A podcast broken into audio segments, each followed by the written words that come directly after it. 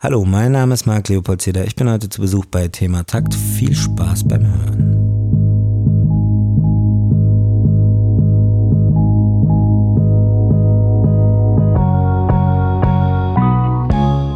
Bei meinem heutigen Gast weiß ich gar nicht, wo ich anfangen soll.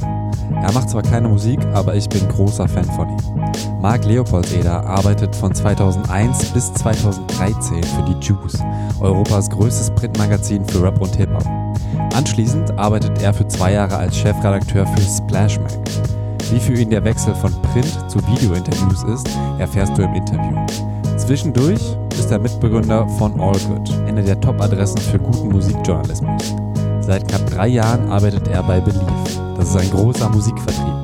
Falls du die letzten Thematakt-Folgen noch nicht gehört hast, ein Vertrieb kümmert sich darum, dass Musik im Laden landet oder eben bei Spotify, Apple Music und so weiter. Marc Leopoldseder kennt beide Seiten sehr gut, den Journalismus und die Musikindustrie. Deswegen ist mit dem Interview ein kleiner Traum in Erfüllung gegangen und das Gespräch hat etwas länger gedauert. Worum es in den nächsten 90 Minuten geht? Zum Beispiel, wie Agro Berlin das Musikbusiness verändert wie Marc Leopoldseder aufstrebende Künstler entdeckt, wie Künstler auf Playlisten landen, warum Playlisten gefährlich sein können und wann es sich lohnt, eine Box zu seinem Album zu machen. Aber insgesamt geht es ganz viel um Hip-Hop. Hör das Interview auf jeden Fall bis zum Ende, abonniere den Thema Takt Podcast bei Spotify oder iTunes und bewerte ihn bitte. Mein Name ist Tobias Wilinski. Viel Spaß beim Hören.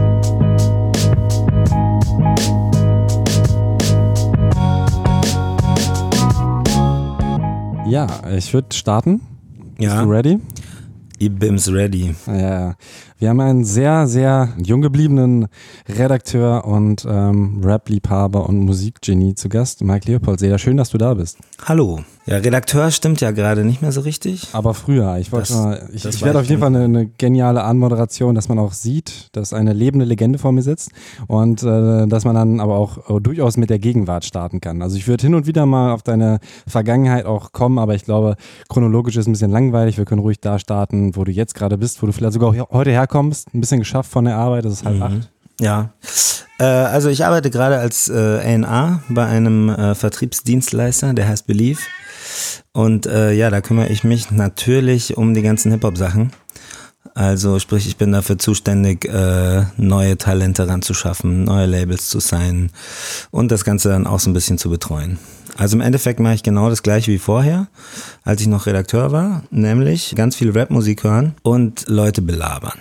Wie gehst du denn auf Leute zu? Wie kann ich mir das vorstellen, wenn du jetzt irgendwie entdeckt hast, dass jemand besonders geil ist?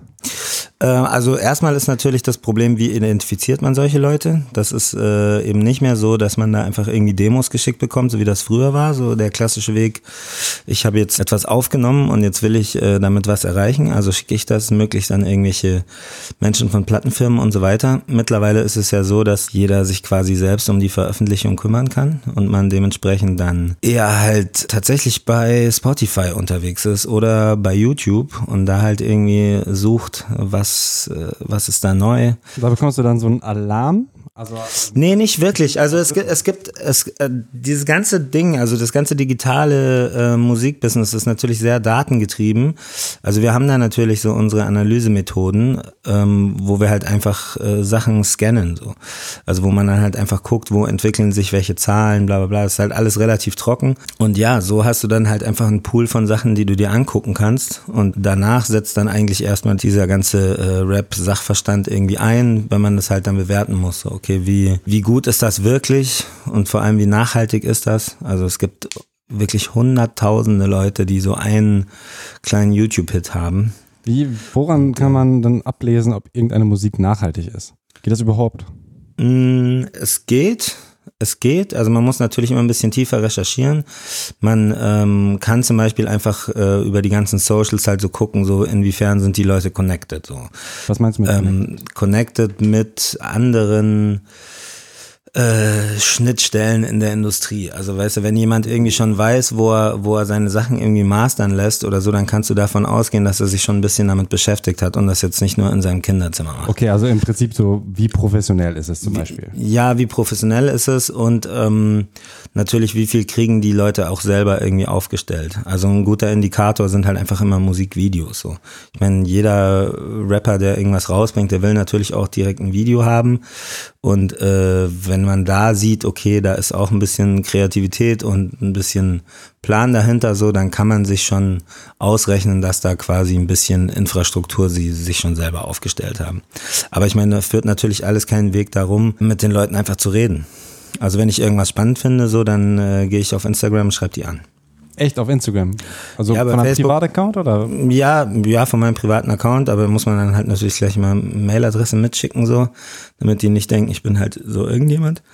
Ich habe noch E-Mail, ich bin. Ja, ja, so ich, ich bin ich bin ein seriöser Anfrager so. Ähm, nee, bei YouTube kann man die Leute natürlich auch anschreiben. So Facebook bringt halt gerade nicht so, weil da halt einfach die jungen Leute halt nicht mehr sind. Deswegen gibt's da oft halt so Seiten, die sie sich die Leute mal angelegt haben, die aber überhaupt nicht gepflegt werden. Da findet man dann vielleicht mal eine Kontaktadresse oder so. Aber im Endeffekt ist es dann tatsächlich einfach zum größten Teil Instagram gerade, wirklich. Wobei bei Instagram ja weniger äh, gemessen werden kann, ob irgendwas geteilt wird. Ne? Da ist bei Twitter, bei gerade bei Facebook, da kannst du ja ein Video noch teilen, das wächst dann eher, also dieses Virale ist ja bei Instagram noch ein bisschen schwieriger, ne? wenn man Ja, also aber da geht, also was ich jetzt beschrieben habe, da geht's wirklich einfach nur um die Kontaktaufnahme so, ne? nicht um Und da sieht man ja auch so, was für eine Vorstellung haben die Leute davon, was das alles mal werden soll. Zum Beispiel, du hast irgendeinen Rapper, der hat ein tolles Video auf YouTube so und ähm, dann guckst du bei Instagram und der postet halt nur sein Essen und da ist halt einfach nichts, was, was damit connected, so dann weißt du, okay, der hat noch keine, keine Vorstellung davon, was eine Social Media Strategie ist. Und das ist halt einfach ein sehr großer Teil von dem, wie man gerade Rap vermarktet, so, ne? Ist ein Rapper ohne Instagram überhaupt interessant gerade? Das ist schwierig, ehrlich gesagt. Hm. Also ich sag das immer so, also so Rap ist zu 50 Prozent halt die Musik und, und die Kunst an sich und der Rest ist einfach so Mode, Identifikationsfaktor, so. Also die Leute müssen das cool finden und cool finden können die das nur, wenn du quasi Wege beschreitest, wo du denen das auch nahe bringst. So. Also ein Song, der gut ist und draußen ist, bringt erstmal relativ wenig, wenn die potenziellen Fans dir nicht folgen können. Also sprich, so, wenn du einen Song rausbringst und du hast aber einfach nur ein Foto auf Instagram, dann gehen die nicht davon aus, dass das der richtige Account ist. Und dann wird da auch nicht viel passieren. Also es ist sehr, sehr wichtig, so dass man neben der, dem reinen Musik machen und das Produkt herstellen quasi, dass man äh, sich auch sehr einen Kopf darum macht, wie will ich irgendwie rüberkommen so und mit welchen, über welche Wege findet das statt. Und das ist tatsächlich einfach so, du machst abends Musik, morgens musst du Insta grinden. Oder am besten den ganzen Tag, je nachdem. Ne? Oder den ganzen Tag. Und wie läuft es dann weiter ab? Zum Beispiel, ich bin jetzt der Künstler, du hast mich angeschrieben und ich sage, äh, ja, wäre ich erstmal interessiert. Was wollt ihr denn von mir? So, ja, da ist doch bestimmt ein Haken oder sowas. Wie gehst du dann darauf ein? Also ich, ich lade die dann ein, so dann trifft man sich oder man telefoniert mal, je nachdem, wo die Leute sitzen. Und dann folgt eigentlich immer so ein kleines grundsätzliches Referat über die einzelnen Komponenten der Musikindustrie und Verwertung und so weiter. Von dir, ja. Ja, genau. Also du das ist erklärst dann- ihnen quasi, wie es funktioniert. Genau, also so typische Fragen, die dann immer so kommen, so von so Leuten, die jetzt halt einfach nur mal ein bisschen Musik gemacht haben, sind dann sowas, was ist der Unterschied eigentlich zwischen einem Verlag und einem Vertrieb oder so, ne? Und was ist das? Naja, der, der Vertrieb kümmert sich darum, dass die Musik in die Läden kommt, also in die digitalen Läden und äh, dass sie gut verkauft wird. Das ist es beim Vertrieb. Ver Verlag, da bin ich jetzt auch kein großartiger Experte so, aber ich weiß, dass es da halt um äh, die Rechte de der Künstler geht an, an, den, an den Werken, die sie geschaffen haben. Also es ist ein komplett andere, anderes Spielfeld eigentlich. Und ähm, ja, soweit ich das selber halt verstehe, versuche ich den Leuten dann das zu erklären. So. Und das ist natürlich eher so in meine Expertise da in Sachen halt Vertrieb und dann eben auch noch so Promotion und Marketinggeschichten und so, weil ich ja auch einfach lange Jahre ein Rezipient dieser ganzen Sache war so. Also ich, ich weiß, wie man Promo machen muss, damit das bei einem Redakteur irgendwie halbwegs gut ankommt. Also was da für Tools dabei sein müssen, so wie man das am besten anmoderiert oder wie man es überhaupt schafft, dass das jemand bemerkt in dieser Flut von Mails, die da immer kommen mit so, yo, ich bin der und der. Was ist da zum Beispiel ein Tipp? Also ein Tipp, so den, äh, das wirst du wahrscheinlich auch nachvollziehen können, weil du bestimmt auch schon nur Mails bekommen hast, ist wirklich ein Klassiker. So, egal wo ich da gearbeitet habe, so, es war immer kamen Mails an von Leuten, die einfach mark@juice.de und dann schreiben sie liebe Backspin. Ja, So, das sind halt sie einfach machen so, ja nur noch Hallo. Das finde ich aber dann auch, äh, Ja. sehe ich dann auch eher aus, weil ich mir denke, komm schon, Ja. Du kannst doch wenigstens meinen Namen hinschreiben. Ja, und ich meine, grundsätzlich ist halt auch einfach, man, einfach so, man muss immer so beachten, so wie würde man denn selber sowas angehen. Also wenn jemand zum Beispiel eine Mail schreibt und es ist ein unglaublicher Roman und erst nach dreimal scrollen hast du eigentlich einen Link oder sowas, ne? Oder im Betreff steht einfach nur äh, Hallo oder irgendwie sowas, ne? Also du musst halt eine Mail schreiben, in der halt in den ersten drei Zeilen halt steht, wer du bist, was du machst und ein Link zum Anklicken. So. Niemand will da irgendwie großartige Geschichten lesen. So diese ganzen so Biotext und, und das alles so gerne als Anhang. So. Das verwendet man erst, wenn man dann tatsächlich sich äh, entscheidet, redaktionell was dazu zu machen. Am Anfang scannst du halt nur die Dinge und da klickst du einfach nur auf Links. Und da ist natürlich das Einfachste halt ein Musikvideo, weil da weiß halt jeder dann gleich, was los ist. So. Ja, Tipps, meine Güte, ist eigentlich sehr viel äh, gesunder Menschenverstand, wenn man mal ehrlich ist. Das ist auch ein toller Tipp, auch fürs ganze Leben. Ja, fürs ganze Leben immer. Okay, weiter in dieser Story. So, wir haben uns jetzt getroffen, du hast mir erklärt, ähm, wie die Musikindustrie funktioniert und dann kann ich ja immer noch sagen, so, ey, ich, es gibt auch so viele Möglichkeiten, ich brauche euch ja gar nicht, um Musik rauszubringen, sondern ich melde mich da an, Abo-Modell, bezahle irgendwie 30 Euro im Jahr und komme auch auf Spotify. Ähm, das stimmt natürlich auch so. Also genau das passiert dann. Die Leute sagen dann so, ja, aber ich könnte es ja auch einfach selber machen, so wie bisher.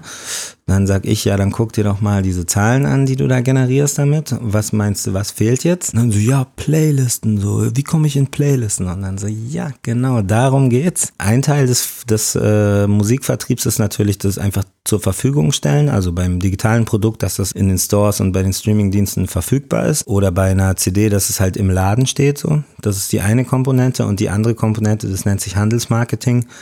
Da kümmert man sich darum, dass die Produkte dann auch in den jeweiligen Stores halt entsprechend platziert werden, so.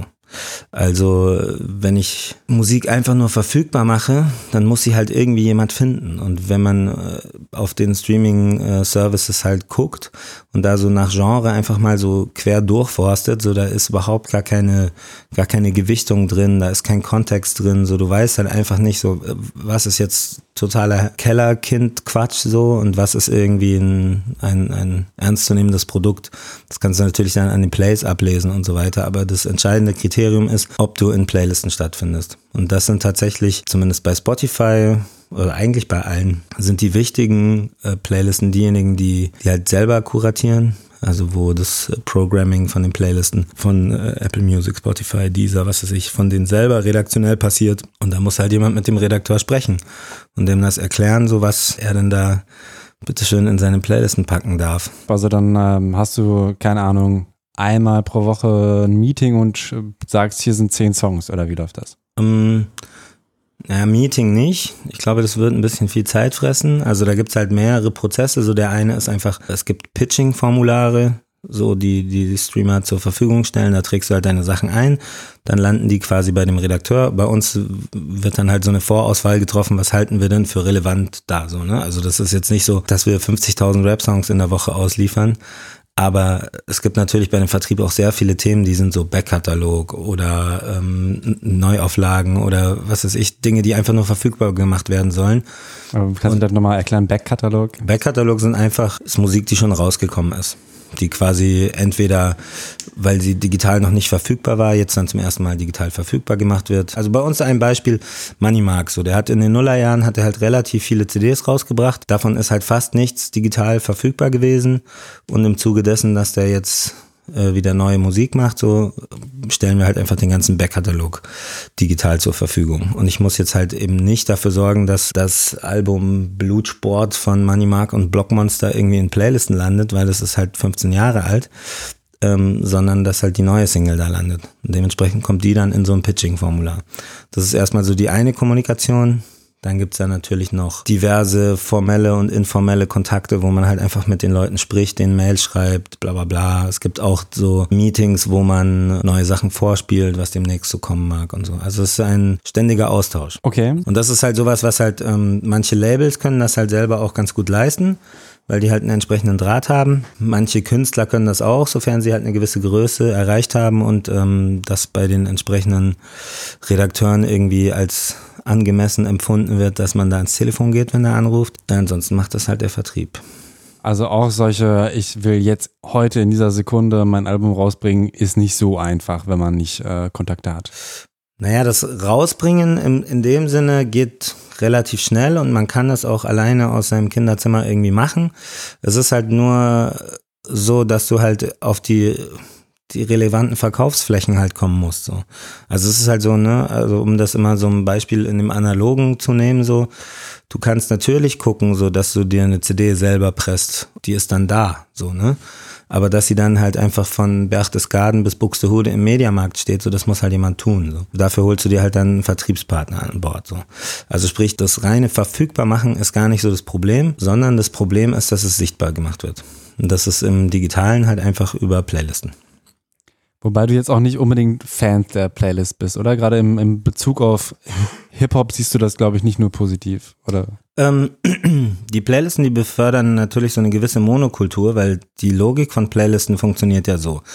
Es ist nicht so, dass du da hingehen sollst und diese Playlist angucken und dir dann einen Song rauspicken und den dann anhören, sondern du gehst dorthin, am besten machst du einfach Shuffle oder so und dann läuft das durch. Und die Logik von der Playlist ist, du sollst nicht skippen, so das soll einfach laufen so wie ein Radiosender oder sowas. Ja, das soll durchlaufen so. Und dementsprechend ist natürlich jeder Song, der da so ein bisschen zu viele Ecken und Kanten hat und aus dem restlichen Songs in der Playlist irgendwie zu sehr stark raussticht, der bringt ja die Gefahr mit sich, so dass man skippt. Dementsprechend wird das nicht lang in dieser Playlist schaffen, so. Und dementsprechend sind die Sachen halt auch relativ ähnlich und es wird immer stromlinienförmiger, merkt man ja auch so ein bisschen an der aktuellen Rapmusik dass sie sich halt einfach alle auf so einen ganz gewissen Style und auch bestimmtes Vokabular irgendwie einschießen, wo alle wissen, so das funktioniert und das macht Sinn so. Und so produziert der Nachwuchs halt auch seine Mucke gerade. Also es ist halt nicht mehr so, ey, ich will jetzt alles wegbumsen mit meinem neuen Style so, sondern so, hey, ich kann auch einen Ole Ole Fußballernamen,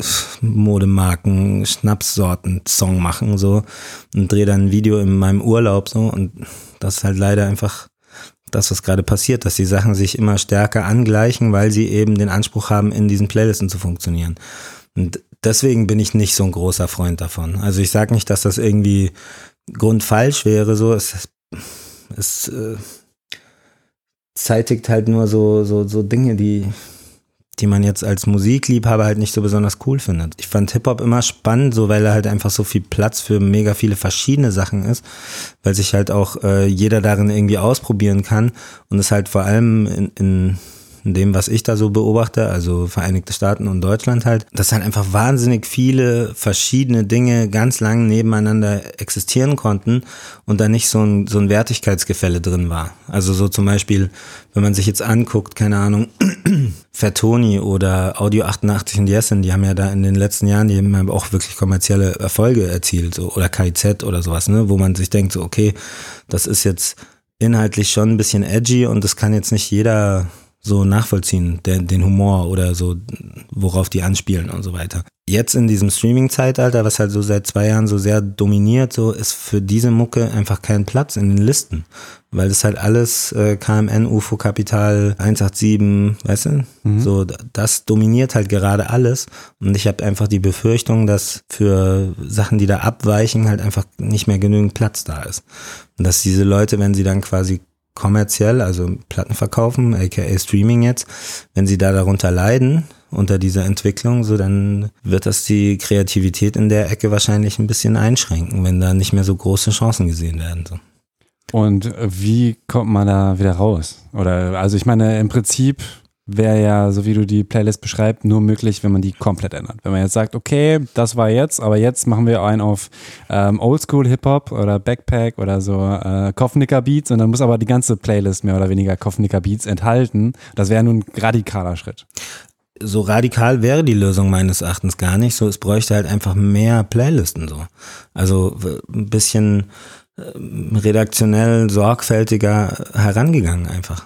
Aber da fragt man sich halt, ist das überhaupt das Anliegen von solchen, von solchen Plattformen? Das sind ja keine, äh, da geht's nicht um Kultur oder so. Ne? Also das hat, die haben ja keinen Bildungsauftrag, gar nichts.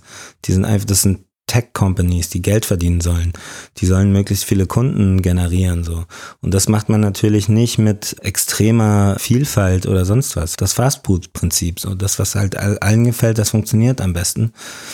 Und äh, dementsprechend glaube ich nicht, dass da so ein, dass da der Wille da ist, quasi das, was kulturell möglich ist und auch da ist, auch entsprechend irgendwie in den Playlisten abzubilden.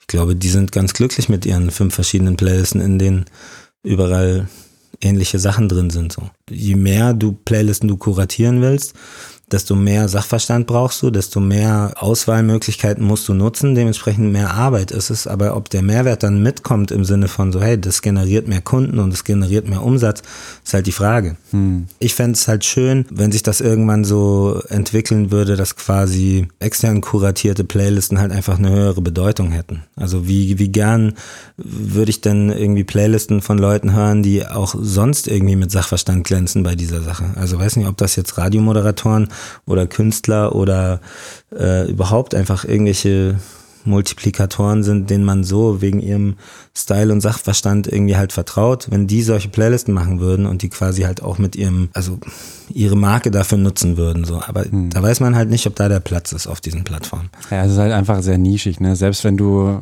keine Ahnung, ich denke, so ein YouTuber oder sowas, selbst wenn du, keine Ahnung, zwei Millionen Follower auf deiner Playlist hätte, es muss halt immer noch geklickt werden. Und ich glaube, du kommst halt einfach nicht daran, wenn es nicht auf der Startseite ist oder so. Es könnte ja vielleicht sogar sein, aber Spotify wird vermutlich schon dieses, dieses Machtding nicht so gerne abgeben. Ja. Außer sie merken, okay, wir können uns die Arbeit sparen, weil das macht halt ja, ich glaube, ich glaube halt auch, dass äh, viel damit zusammenhängt mit diesem Glauben daran, dass Algorithmen halt relativ viel lösen können, so was dann halt kein Mensch machen muss.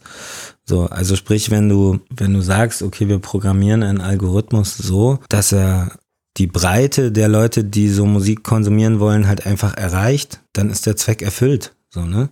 Alles andere ist dann entweder nischig oder zu viel Aufwand oder zu komplex. Ich weiß es nicht. Auf jeden Fall gibt's gerade einfach kein, keine, also wird da keine Notwendigkeit gesehen für so Gatekeeper, weißt du, für so Entscheider oder Multiplikatoren, wie auch immer man das nennen mag. So jemand, der halt Plan hat so und dir das, den ganzen Wust, den es da gibt, halt aufbereitet mit einer kulturellen und äh, ästhetischen Haltung dahinter so. Und das kann halt zumindest in diesem, in dem Genre, in dem Mainstream, das kann halt ein Algorithmus halt auch leisten irgendwann. So dass er halt einfach dir dann halt das vorspielt, was du gerade eben gehört hast, nur von jemand anderem so. Mhm. Aber so jemand, der dann hinkommt und sagt so, hey, so das sind so die krassen neuen Dinge, so oder hey, das das ist eine Entwicklung, die gerade stattfindet, spannend. So ist noch nicht besonders groß, aber da können wir unser Augenmerk drauf richten, so das was ja klassischerweise halt eben Kulturmedien übernommen haben, also jetzt im Hip Hop halt so diese ganzen Rap-Medien so deren Bedeutung sinkt immer mehr und die Bedeutung von Playlisten wird halt immer größer. Und wenn da niemand ist, der sagt, hier guck mal, dieses Ding da mit 1000 Plays, so mega krass, ich sag's euch, in drei Jahren ist das riesengroß, so. Ähm, oder auch einfach nur, hey, das ist total interessant, das ist eine gute Idee, vielleicht jetzt nicht so cool durchdacht oder sonst was, aber hey, das ist ein kreativer neuer Impuls.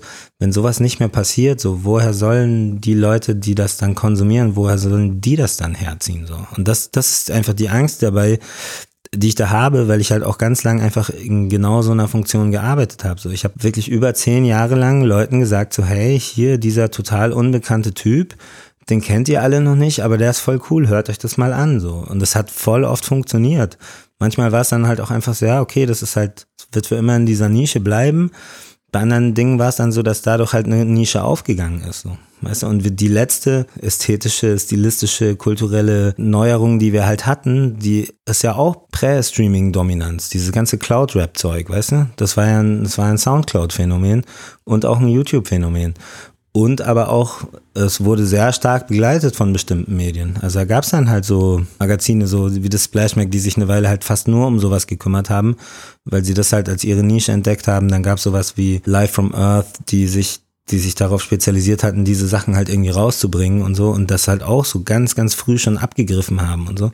Und danach kam ja erst diese Hardcore Spotify und Streaming-Dominanz. Und was wir jetzt halt haben, so ein Trend, der halt einfach schon so ganz lang anhält und wo ich mir das nur durch die Struktur irgendwie erklärt haben, warum das so lange anhält, ist halt dieses Afro-Trap-Zeug, so weißt du? Also ich meine, seit Palmen aus Plastik kommt halt einfach in einem unendlichen Strom Musik genau dieser Machart irgendwie raus von x verschiedenen Künstlern. Also sie probieren, die verschiedensten Leute mit den verschiedensten Backgrounds probieren alle genau das Gleiche. So, mhm. Das ist halt, wer soll das sortieren so, ne? Und, und wer, wer sagt irgendwann mal so, okay, jetzt reicht's aber, ist auch ein bisschen langweilig so. Das konnte halt der Konsument früher, früher machen, so, indem er halt einfach, keine Ahnung, entweder abschaltet so oder ähm, was weiß ich, sich bei den Gatekeepern beschwert, so darüber, so hört auf mit der Scheiße, so, keine Ahnung. Aber jetzt, was willst du da machen, so, ne? Es potenziert sich selber im Streaming. Also so, wenn so ein Song erfolgreich ist, dann ist es für den nächsten gleichklingenden Song umso wahrscheinlicher, dass er direkt dahinter passt und nicht auffällt und dann eben auch so viele Plays mitnimmt. So. Und deswegen, so ich habe so ein bisschen einfach, äh, einfach Angst davor, so dass es halt so eine ästhetische Stagnation da stattfindet. So. Mhm. Weil so früher war ja so, dass, oder ich meine, es ist immer noch so, nur halt ein bisschen gehemmt durch diese Entwicklung, ist das eigentlich die neuen Impulse, ästhetische, kulturelle, inhaltliche, was weiß ich. Die neuen Impulse im Rap kamen eigentlich immer von Leuten, die so von unten kommen, so. Also sprich, die neu sind, die das Bestehende irgendwie angreifen, ähm, sich daran irgendwie reiben, so kulturelle Gegenbewegungen, bla bla bla, und dann, und dann sind da voll spannende Sachen passiert. Jetzt beobachte ich in, der, in der letzten Zeit halt eher, dass die Leute versuchen, sich dem, was erfolgreich ist, so gut wie möglich anzupassen, um da mitzuschwimmen. So. Und von wem sollen denn dann diese neuen kreativen Impulse kommen? Entweder von Leuten, die schon etabliert sind und sagen so, okay, ich drehe jetzt alles nochmal auf links.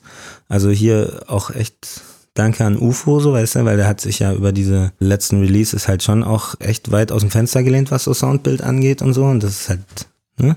Also du meinst, er hat anderen Sound gemacht? Er hat, ja, also jetzt dieses, dieses letzte Ding, was er da gemacht hat, das war ja schon deutlich härter und düsterer irgendwie als, als diese ganze Tiffany Gedudel davor, so sorry für Gedudel, so, ne?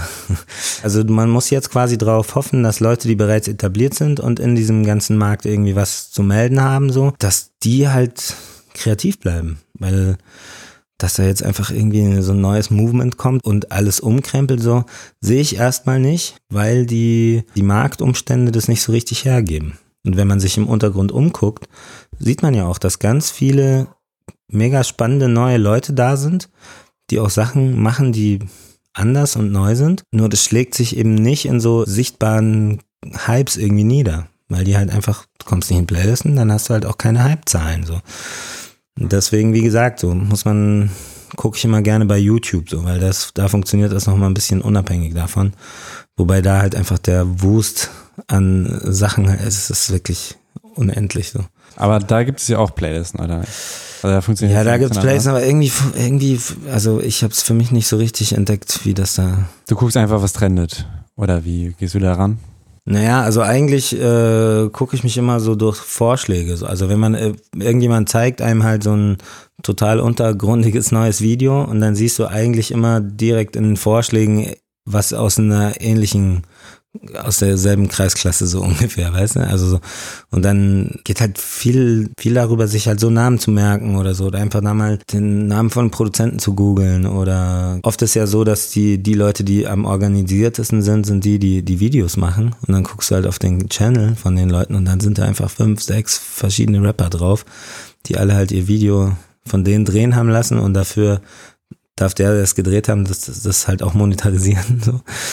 Und sowas halt. Also ich, ich gehe da nicht besonders strukturiert, ehrlich gesagt, vor. Also wenn ich gucke, was trendet, so, das ist, da sind die Sachen alle schon zu large und oft halt auch so mega trash. So. Also deswegen habe ich Loredana auch so ein bisschen verpasst am Anfang, weil ich selten in die Trends gucke bei YouTube. Aber du bist jetzt auch nicht die ganze Zeit am YouTube, das ist nicht unbedingt dein Job. Hm, also es, es gibt wirklich sehr viele verschiedene Methoden, um auf neue Sachen zu stoßen und der allergrößte ist tatsächlich halt Input von anderen Leuten, so die sich auch mit Dingen beschäftigen. Also ich hatte es schon oft, dass, keine Ahnung, jemand, der bei uns gesigned ist oder überhaupt einfach irgendein Bekannter, so der damit irgendwas zu tun hat, mich dann so, ey, hast du das eigentlich schon gehört? Und ich so, hä, nee. Und er so, was? So, das ist doch dein Job. Und ich so, ja, dann gib halt mal, ne? Und dann, und dann zieht man sich das so rein. Und ansonsten ist auch gerne mal so eine, ja, durchzecht ist jetzt falsch, aber halt einfach so eine Nacht am Schreibtisch, wo man sich halt einfach so acht Stunden YouTube-Videos reinzieht. Das kennt doch jeder, so ein YouTube-Binge irgendwie so, ne? Und dann halt einfach sich so Zusammenhänge erschließt und so und da dann Sachen auf dem Schirm hat, die man vorher nicht auf dem Schirm hatte und dann abonniert man halt mal den einen oder anderen Kanal und dann ist also ist wirklich sehr viel, was da passiert so. Ich will jetzt mal einen kleinen Zeitsprung machen, weil du hast ja auch gerade schon angesprochen, dieses Gatekeeper-Ding. Ähm, und äh, zu Juice, wo du auch, ich glaube, zwölf Jahre dann gearbeitet hast. 13, glaube ich, ja. Sogar 13 Jahre. Ähm, wie war denn der Weg dahin? Also du bist auch in Berlin geboren, dann war das easy, dahin zu kommen oder wo kommt Nee, äh, ganz, ganz anders. Also mhm. die Juice, die kommt ja ursprünglich aus München. Ähm, der Katmandu hat das gegründet, zusammen mit Alex Lacher. Alex Lacher, so ein Verlagsunternehmer und Kathmandu, so die Oldschool-Instanz in München. Also der war schon dabei, als es um weiße Handschuhe und Breakdance ging, so. Also sehr, sehr, sehr, sehr lang dabei. Ähm, genau, ich bin in München geboren, aufgewachsen, ähm, habe mich extrem früh schon mit Rap-Musik auseinandergesetzt. Also auch bevor ich unbedingt wusste, dass es, dass Hip-Hop so eine Kultur ist und so, fand ich irgendwie, wenn Leute rappen, fand ich das schon immer cool. Ich glaube, so das erste Mal, wo ich sowas gehört habe, das war, keine Ahnung, Salt and Pepper, Let's Talk About Sex oder irgend sowas. Weißt du, halt so, wann war das? 1988 oder so. Und ja, halt immer so dieses, okay, wenn da so rhythmisch so gesprochen wird und Beats und so, ne? Und das fand ich irgendwie immer cool. Und dann halt so mit 13, 14 so langsam begriffen, so, okay, das, was ich da so höre, hier so Snow und äh, Marky Mark and the Funky Bunch und Dr. Dre und äh, Fat Boys und so, das ist irgendwie, da so, steckt so was Kulturelles dahinter und so und dann halt so ganz klassisch halt so Bücher über Graffiti geholt, weißt du, und halt äh, die paar Bücher, die es halt über Hip-Hop-Kultur gab, das ist dann alles gefressen und so und dann halt so richtig richtig harter Hip-Hop-Nazi geworden, so mit 15. Halt einfach wirklich so alles nur noch nach den ganzen Sachen bewertet, auch mir alles reingezogen, was ich finden konnte. Wie, wie meinst du nach den Sachen bewertet? Naja, es war dann halt einfach immer so, du, du findest irgendwann raus, okay, das kommt aus New York, das kommt von den Blockpartys, Hip-Hop besteht aus den und den Säulen, so. Ah, okay, wenn die Leute dies und jenes jetzt anders machen, ist halt nicht so cool, so, weißt du? Und dann halt so diese, diese Scheuklappen denke, so, okay, alles muss so sein wie da, wo es ursprünglich herkommt und so. Was natürlich ein bisschen Dulli-Haltung ist, so, aber ähm, dich tatsächlich darin bestärkt, irgendwie in dieser Geschichte auch rumzugraben, so. Also ich meine, ich habe halt dann mit 13 irgendwie Sachen gehört, die sind rausgekommen, da war ich drei oder so. Weil es mich halt interessiert hat, wo kommt das her? Und Musstest du dir das noch auf Platte kaufen, CD? Naja, also der übliche Weg war eigentlich, weil es war ja alles sehr teuer und ähm, insbesondere so Leute wie ich hatten ja nicht so arg viel Taschengeld und so. Da war das eigentlich eher so, dass du musstest irgendwie Leute kennenlernen und voll labern, so, dass sie dir das dann auf Kassette überspielen. Eigentlich alles, was irgendwie spannend war, so hatte ich am Anfang halt einfach überspielt von anderen Leuten, so auf Kassette, so richtig doof. Oder dann einfach der, der super Song, den du total geil findest, der hat dann einfach nicht mehr auf die Seite gepasst und dann hörte einfach nach, weißt ich kannte manche Songs, so richtige Klassiker, so, ne, kannte ich halt einfach nur bis zu eine Minute 50, weil dann das scheiß Tape aufgehört hat, so dann halt so mit dem zusammengekratzten Geld dann so einmal wirklich in, in Müller oder in WOM gehen und sich dann eine CD kaufen oder dann doch lieber die Kassette. Also auf, früher kamen ja Alben auch auf Kassette raus, so ganz official mhm. so, weil die halt billiger waren. Und da habe ich mir dann halt so Sachen gekauft, keine Ahnung. Das erste Snoop Dogg Album. Man hatte eigentlich relativ wenig zur Verfügung, so im Sinne von so, ich kann jetzt nicht auf eine Ultra Library mit mega viel Musik zurückgreifen aber man hat sich dann quasi über das Wissen darüber, was denn da ist, so angenähert. Also ich, ich wusste zum Beispiel von Songs, die ich nicht besessen habe, also die man halt einfach hin und wieder mal bei Yo MTV Raps gesehen hat oder wo man wusste, so der Kumpel hatte das auf Platte oder auf Kassette oder so. Da wusste ich trotzdem so, ey, wer hat das produziert, wo kam das raus, bla bla bla, weißt du, so, was erzählt er da? Ich wusste die Texte und so, weil stand manchmal Text in der Bravo, so, weißt du. Man hat auch ganz viel so ähm, Yo MTV Raps und dann später Freestyle und so auf VHS aufgenommen und sich das dann halt immer reingezogen. Also viele meiner Lieblingssongs, die habe ich mir erst dann so mit, keine Ahnung, Mitte 20 so, als ich dann wirklich ein bisschen halt normal verdient habe, so, dann halt irgendwann auf Platte gekauft. Und davor waren die die ganze Zeit immer im Kopf, aber ich hatte keinen, ich habe es nicht besessen. So. Ich hatte eine Videoaufzeichnung, eine VHS-Aufzeichnung von einer Sendung, wo das Video lief. So. Es war hat aber trotzdem mir gehört, so weißt du, in dem Sinne. So, ich habe, ich kannte den Song auswendig, weil ich so oft das Video angeguckt habe. So, ich, das Ding war halt einfach sehr viel, entweder zufällig Sachen finden, also ganz oft halt so auf dem Flohmarkt auch, wo dann halt wirklich halt so Platten halt so nur eine Mark gekostet haben und dann nimmst du die halt mit so. Deswegen haben so Leute aus meiner Generation auch so ganz oft so ganz weirde ähm, Favorites, weißt du? Also so zum Beispiel, es gibt ein Album von LL Cool J, das heißt 13 Shots to the Dome. Das ist, glaube ich, so sein unerfolgreichstes Album überhaupt. So, ist kein, keiner von diesen offensichtlichen Hits drauf. 92 oder so. Da war so quasi seine 80er Phase vorbei mit den krassen lauten Hits und seine Lover Rap Sache hat noch nicht angefangen. So, das ist einfach so ein Album, so kein Schwanz hört das so. Und ich habe die CD aber bekommen auf dem Flohmarkt für eine Mark 50 und habe das halt tot gehört so. Ich kann das fucking auswendig und so und das ist einfach das wackste Album in seiner ganzen Diskografie so.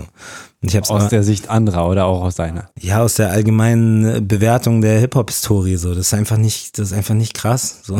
Aber du findest geil so. Ich find's geil. Ich habe es einfach so oft gehört, bis ich es auswendig konnte, weil es halt einfach eine Weile meine einzige CD war so. Mhm. Ne? Hattest du denn auch einen Freundeskreis, der richtig Bock auf Rap hatte oder warst du da der Außenseiter?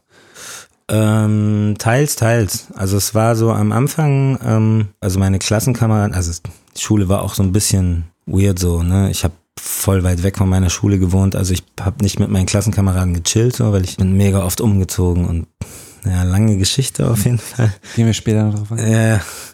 Ähm, nee, und dann war es halt so, dass ich mir das halt einfach aus allen Ecken, wo ich irgendwie gemerkt habe, da blitzt das auf, so mir das halt dann da geholt habe. Also ich mein bester Kumpel so in der fünften, sechsten, also mein Banknachbar so, der hatte damit überhaupt nicht wirklich was am Hut so, aber der hat zum Beispiel in seiner Kirchengemeinde, da war der in so einer Jugendgruppe und die haben so Partys veranstaltet und so und deswegen hatte der so Zugang zu so Party-Equipment und so. Die hatten dort halt viele CDs, halt so Bravo-Hits und was weiß ich nicht alles.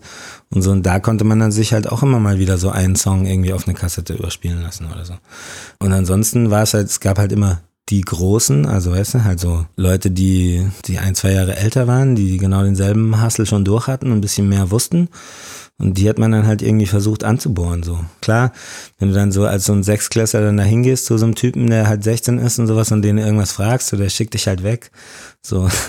Aber nee, man musste sich das sehr, sehr zusammenstöpseln und so. Aber glücklicherweise war meine Generation, also die dann so 95, als es so, also Deutschrap jetzt nicht mehr mega exotisch war, die da alle so 15, 16 waren.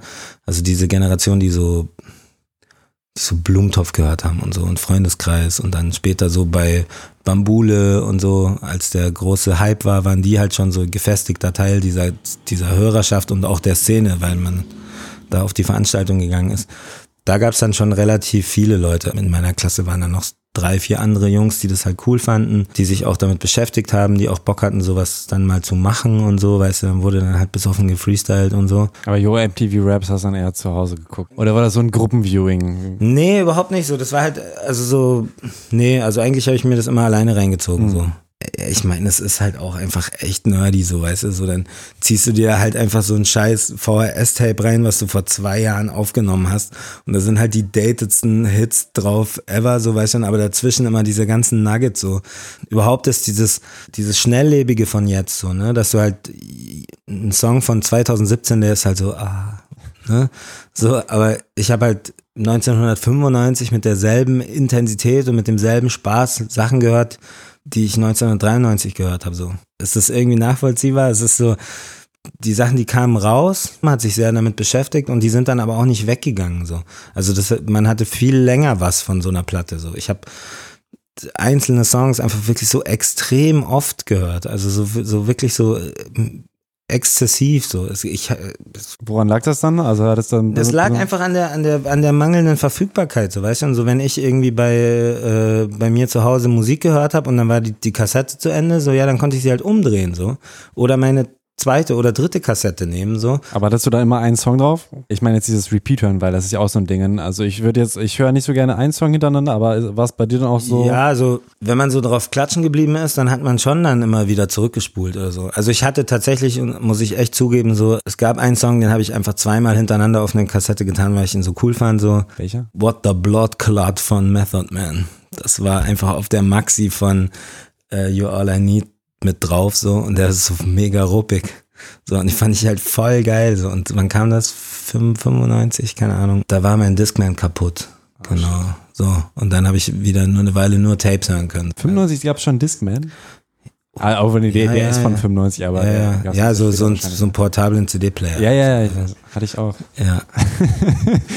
ja. Äh, fühlt sich echt alt, aber ich glaube, äh, auch meine Meinung, also ich meine, ich habe auch äh, Kassetten erlebt, ich bin jetzt 28, du Tacken älter als ich wahrscheinlich. Ja, genau, 10 Jahre, 38. Deswegen, aber ich habe trotzdem auch ich, Kassetten gehabt und so weiter und auch diese ganzen so Videotheken und sowas und diese Verfügbarkeit. Aber ich muss auch sagen, für mich äh, war immer so der, der Grund, warum ich Sachen dann, glaube ich, häufiger gehört habe, auch, weil du hattest ja wirklich, äh, du hast ja was reingesteckt und du hast ja eine, eine CD. Ich weiß auch noch, wie ich dann zum Kanye West Release in meiner Kleinstadt da zum Expert gefahren bin, gesagt, hey, hier Kanye West, äh, irgendwie die letzten drei Alben auf eins gechartet. Ich warum habt ihr die CD nicht so?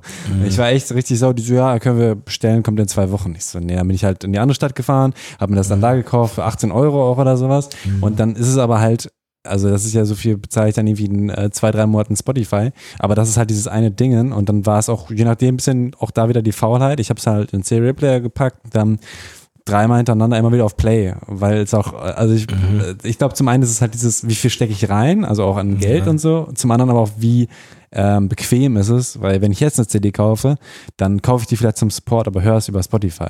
Also was man dazu sagen muss, so ich habe ja also, weil wenn du noch dich an dieses Discman Walkman Zeitalter erinnern kannst, so Kopfhörer immer kaputt, so äh, Buchse immer Wackelkontakt, so deswegen war unterwegs Musik hören war halt einfach voll der Stress, so. Also ich habe das nie hinbekommen, dass ich mit Spaß draußen Musik hören konnte. Entweder sind die Batterien vom Walkman leer gegangen oder so. Ich habe Musik einfach immer nachts zu Hause gehört, so klar, wie viel hat man da reingesteckt? Keine Ahnung, das war bei mir jetzt nicht so wichtig, weil ich mir halt eh fast nichts leisten konnte, so deswegen war das alles auch immer nur so der Flohmarkt-Dings überspielt und was weiß ich nicht, alles so. Das fand ich gar nicht so wichtig so. Aber du hattest ja die, den, den Arbeitsaufwand, dass du es überspielt hast und so. Ja, ich sag mal so, ich habe früher Musik gehört, so wie man Filme guckt oder so. Weißt du, so mit so, so ganz konzentriert. Ich habe nur das gemacht, mir das einfach mich hingesetzt und mir ein Album angehört. So. Wie ich daran gekommen bin, das hat jetzt eigentlich damit gar nicht, gar nicht so arg viel zu tun, sondern ich habe das einfach so gelernt, so dass ich halt einfach Musik höre und nichts da nichts sonst tue. Ich glaube, das hat dazu beigetragen, dass ich mir das dann einfach viel intensiver reingezogen habe. So arg viel hat sich daran nicht geändert, auch als ich dann die, die wirtschaftlichen Möglichkeiten hatte, mir alles zu holen, worauf ich irgendwie Bock habe.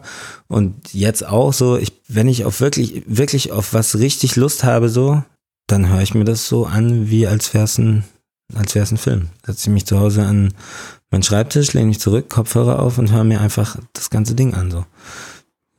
Also ich habe mir noch nie eine Playliste ganz angehört oder so tatsächlich nicht. In dem ganzen digitalen Ding so mit Singles und so bin ich viel mehr am Skippen und sowas und dann so nur so checken, so, ah nee, Schmutz, nächstes und so. Also das, das kannte ich früher nicht so wirklich. Da habe ich mich auch in Details von Alben irgendwie so reingehört, bis sie mir gefallen haben. So. Keine Ahnung, wenn du dir die ersten beiden Mob Deep Alben anhörst zum Beispiel, die sind ja für heutige Verhältnisse ist das ja unhörbar. Die haben so lange Skits da drin, wo die einfach nur so Hoodshit labern, so einfach eine Minute dreißig, nur irgendwelches Gelaber.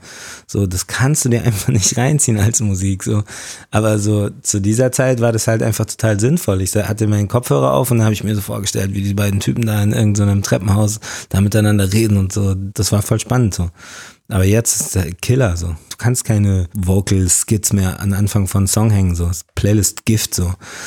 Jeder skippt, es geht nicht. Muss hin, mittlerweile hinten dran hängen an den Song. Aber selbst da finde ich es nervig. Da muss ich gerade an Unique denken, die das Playlist Game ja auch ganz gut drauf hat. Und die hat halt diesen Song, wo dann äh, RZA am Ende e- extrem lange redet. Und ich Mhm. finde den Song eigentlich ganz cool, aber dadurch war dann für mich leider auch so, weil ich habe keinen Bock jetzt immer so, ich glaube, es waren nur in Anführungszeichen 40 Sekunden oder sowas, aber Mhm. da, also für mich, ich, ich will das auch gar nicht. Und ich finde das auch noch schade, dass manche Künstler das machen oder auch dieses Hidden Track-Ding, dass dann halt einfach drei Minuten Pause ist und dann kommt noch ein Song. Oder so. Das Das ist für Streaming-Logik ist das völliger Unsinn. Darf man eigentlich einfach nicht mehr machen. Auch wenn man immer zuhören sollte, wenn der RZA was erzählt. Ja, ist auch Lol. interessant, aber halt oftmals nur einmal. Dann war's das. Ja. Aber gut, wir waren ja eigentlich beim Thema, wie du zu Juice gekommen bist. Ja, ich hatte eine, eine Kindheit und Jugend voller äh, Hip-Hop. ja, das ich mich. Äh, und dann ist äh, irgendwann die Schule vorbei und früher musste man sich ja dann tatsächlich ein Jahr lang einfach nichts überlegen. Dann war ich erstmal beim Zivildienst und dann so, ja, was macht, was macht man denn jetzt mit so einem Abi? So das Einzige, was ich irgendwie meinem Vater versprochen hatte, ist, ich mache Abi. Das habe ich dann gemacht. Dann Zivildienst und da bin ich so ein bisschen in der Luft gehangen, so weil ich mir nicht so richtig vorstellen konnte, so dann irgendwie wirklich zu arbeiten. Also ich habe meine ganze Jugend halt immer schon neben der Schule arbeiten müssen, also halt so Paketdienst, bla, so nur in irgendwelchen Lagern und so, so richtig. Deswegen hatte ich keinen Bock, sowas immer zu machen, so dieses vor sich hin stagnieren so. Und dann so, ja, dann muss ich halt mich irgendwo einschreiben, so. Und war aber schon vor, vom Vorhinein so ein bisschen klar, dass ich mir das wahrscheinlich halt nicht so richtig leisten kann, so. Also halt wirklich so Vollzeit zu studieren. Dann habe ich es halt trotzdem mal versucht. So nach einem halben Semester dann gemerkt, so, okay, so ohne irgendein Income, so, ähm, wird's halt alles ein bisschen ätzend. So, und dann hing an der, an der Uni tatsächlich so ein Aushang, dass der Piranha Verlag jemanden sucht, der Rechtschreibfehler aus ihren Publikationen rausmacht. Mhm. Und sie haben ausdrücklich einen Germanistikstudenten gesucht. Dadurch, dass ich natürlich so ein Nerd war, habe ich halt immer die Juice gelesen und die Backspin und überhaupt alles, was da so damit zu tun hatte. Die gab's alle schon. Die gab's ja alle schon, ja. Das war 2000 muss das gewesen sein. Da gab's die Backspin schon relativ lang und die Juice kam Ende 1997 kam die erste Ausgabe raus. Jedenfalls wusste ich, okay, Piranha Verlag, das ist der Laden, äh, die die Juice machen. Und ich hatte tatsächlich davor so ein paar Mal äh, da Sachen gelesen und mir gedacht, so Alter, so, so wie könnt ihr denn so einen Quatsch schreiben, weißt du? Also so, ich kann mich erinnern, da stand irgendwo mal über diese Rapperin Piranha, ne? Und die schreibt man doch so ganz irre, Piranha. Mhm. So. Da war so ein, so ein absurder Mischmasch zwischen dem tatsächlichen Wort Piranha und ihrem Namen so. Und das hatten sie so in zwei Varianten kam das in dem Text vor. Und ich habe mir so gedacht, so, Alter, ihr könnt doch nicht irgendwie was über die schreiben und dann steht der Name da falsch. Deswegen war das dann so, ah, Erkenntnis, krass, sie suchen jemanden, das wäre doch der beste Job der Welt. Und dann habe ich da angerufen, dann so, nee, wir, so- sorry, wir suchen Germanistikstudenten. Ich so, ja, aber warum nicht? Und so, ja, ich kann das voll und so. Und äh, habe dann da öfter angerufen, bis dann wohl der Moment irgendwie gekommen war, wo die festgestellt haben, dass sich sonst niemand anders gemeldet hat, was vielleicht auch damit zusammenhängt, dass ich diesen Aushang mitgenommen habe, anstatt ihn da hängen zu lassen. So. Ja, und dann wurde ich da eingeladen zu so einem Proberedigieren. Dann kam da der Chris Marun, das war der damalige Chefredakteur, der zweite nach Kathmandu, hat mir da so einen Text gegeben und ja, mach den mal schön und sowas. Und dann habe ich da halt so gerafft, Kommas reingemacht, Groß, Kleinschreibung, bla bla bla, so und dann so, oh, okay, ist ja voll gut und so. Ein paar Tage später sollte ich dann direkt so die erste Ausba Ausgabekorrektur lesen, war dann damals noch auf Quark Express, was so vor InDesign dieses Ding war, mit dem man, mit dem man äh, Magazin-Layouts gemacht hat. Ja, dann saß ich da in so einem Büro voller Typen irgendwie aus dieser Hip-Hop-Szene in München tatsächlich. Also eine voll der bekannte Writer, wo ich so wusste, so, oh krass, krass. So, dann der andere Typ hat auch so, der hat dann zum Beispiel Covers gemacht für RZA, so weißt du, für sein, dieses Bobby Digital Solo-Zeug und so. Und lauter echt so Leute, die so gut fünf, sechs Jahre älter waren als ich und so und alle krasse Leute so. Und da saß ich dann da an so einem äh, kleinen Mac und habe dann da äh, fleißig vor mich hin redigiert und so. Und dann Das war dein Job am Anfang. Erstmal nur die, komplette Ausgabe. komplette redigieren. Ausgabe von vorne bis hinten lesen, alles äh, in richtiges Deutsch umformulieren, alle Rechtschreibfehler rausmachen und so. Es war halt immer so ein Job, wo du, du warst halt schon so 10 bis 14 Tage so richtig eingespannt und musstest da halt die ganze Zeit irgendwie anwesend sein. Immer wenn ein neues Layout fertig geworden ist, dann musste ich das halt machen und so. Ach so, weil es nicht nur darauf ankommt, wie es äh, geschrieben ist, sondern auch wie, wie es Ja, ungefähr ein, eingepflegt Ja, ja, ist. Umbrüche und so. Also ich zum Beispiel, also es ist ja nicht so, dass die Leute, die da geschrieben haben, alle voll die Dullis gewesen wären und sowas und nicht Deutsch können, so weißt du. Also so, es war relativ wenig inhaltlich zu korrigieren, eigentlich natürlich voll so Typos und so. Aber voll viel war einfach so Umbrüche, Sachen ins Layout reinkürzen, weißt du, halt hier mal einen Satz rausnehmen, damit es hinten irgendwie reinrutscht und so. Ja, Schlussredaktion. Also der Letzte, der das Heft halt einfach komplett durchliest und guckt, dass alles schön ist. So. Das habe ich dann zwei, drei Ausgaben lang gemacht und dann haben sie irgendwann, ähm, hat eine Review gefehlt. Dann hat einer von den Redakteuren da gemeint so, hey, Marc, sag mal, kannst du eigentlich auch schreiben und so? Und ich so, boah, ich habe es noch nie versucht, keine Ahnung. Echt, du hast noch nie, auch nicht Schülerzeitung? Nee, ich fand das voll bescheuert. Also ernsthaft, so Schülerzeitung, das war die größte Opferversammlung ever, wirklich so. Ich wollte damit nichts zu tun haben, so. Das hat auch überhaupt nicht zu meinem Selbstbild gepasst, so Texte schreiben, so, weißt du? Wirklich überhaupt nicht, so. Richtiger Nerd-Scheiß, so. Und dann, also ja, hier hast du eine CD und das war dann, ich weiß gar nicht mehr so genau was, das war irgend so ein Südstaaten-Rapper, der so, so, so Songs gemacht hat, auch über Tattoos und so und also ich kannte den überhaupt nicht und hatte keinen Peil, wer das ist, so und dann halt dann so, okay, dann saß ich mit dieser CD zu Hause, so, okay, ich soll jetzt eine Review schreiben, so, oh, wie geht denn das überhaupt? Und so, dann ganz viele alte Reviews gelesen, so, okay, so fangen die an, so, mh, hm, das und das steht da drin, so und so lang ist das ungefähr, so, okay, dann halt den Typen recherchiert und sowas und dann halt einfach in einer wirklich fürchterlichen Nacht irgendwie diese, meine erste Review geschrieben. Halt auch so ganz penibel drauf geachtet, okay, die, ich weiß, die müssen 1500 Zeichen inklusive Leerzeichen sein, dann passen sie so genau rein in der, in der, in der Schriftgröße, mit der Spationierung, was weiß ich, keine Ahnung. Und dann habe ich das halt so abgeliefert irgendwie und die fanden es halt alle gut. Und die ist dann ohne Scheiß, soweit ich mich erinnern kann, vielleicht ist es auch einfach eine Idealisierung so, die ist so, wie ich die geschrieben habe, wurde die abgedruckt. Also ohne große Veränderungen so. Dann habe ich die gelesen, so während ich Korrektur gelesen habe, so, ja, Mann, so. hey, da steht mein Name drunter, voll cool und so. Naja, und dann war es halt irgendwann. Aber du weißt nicht mehr, welcher Platz war?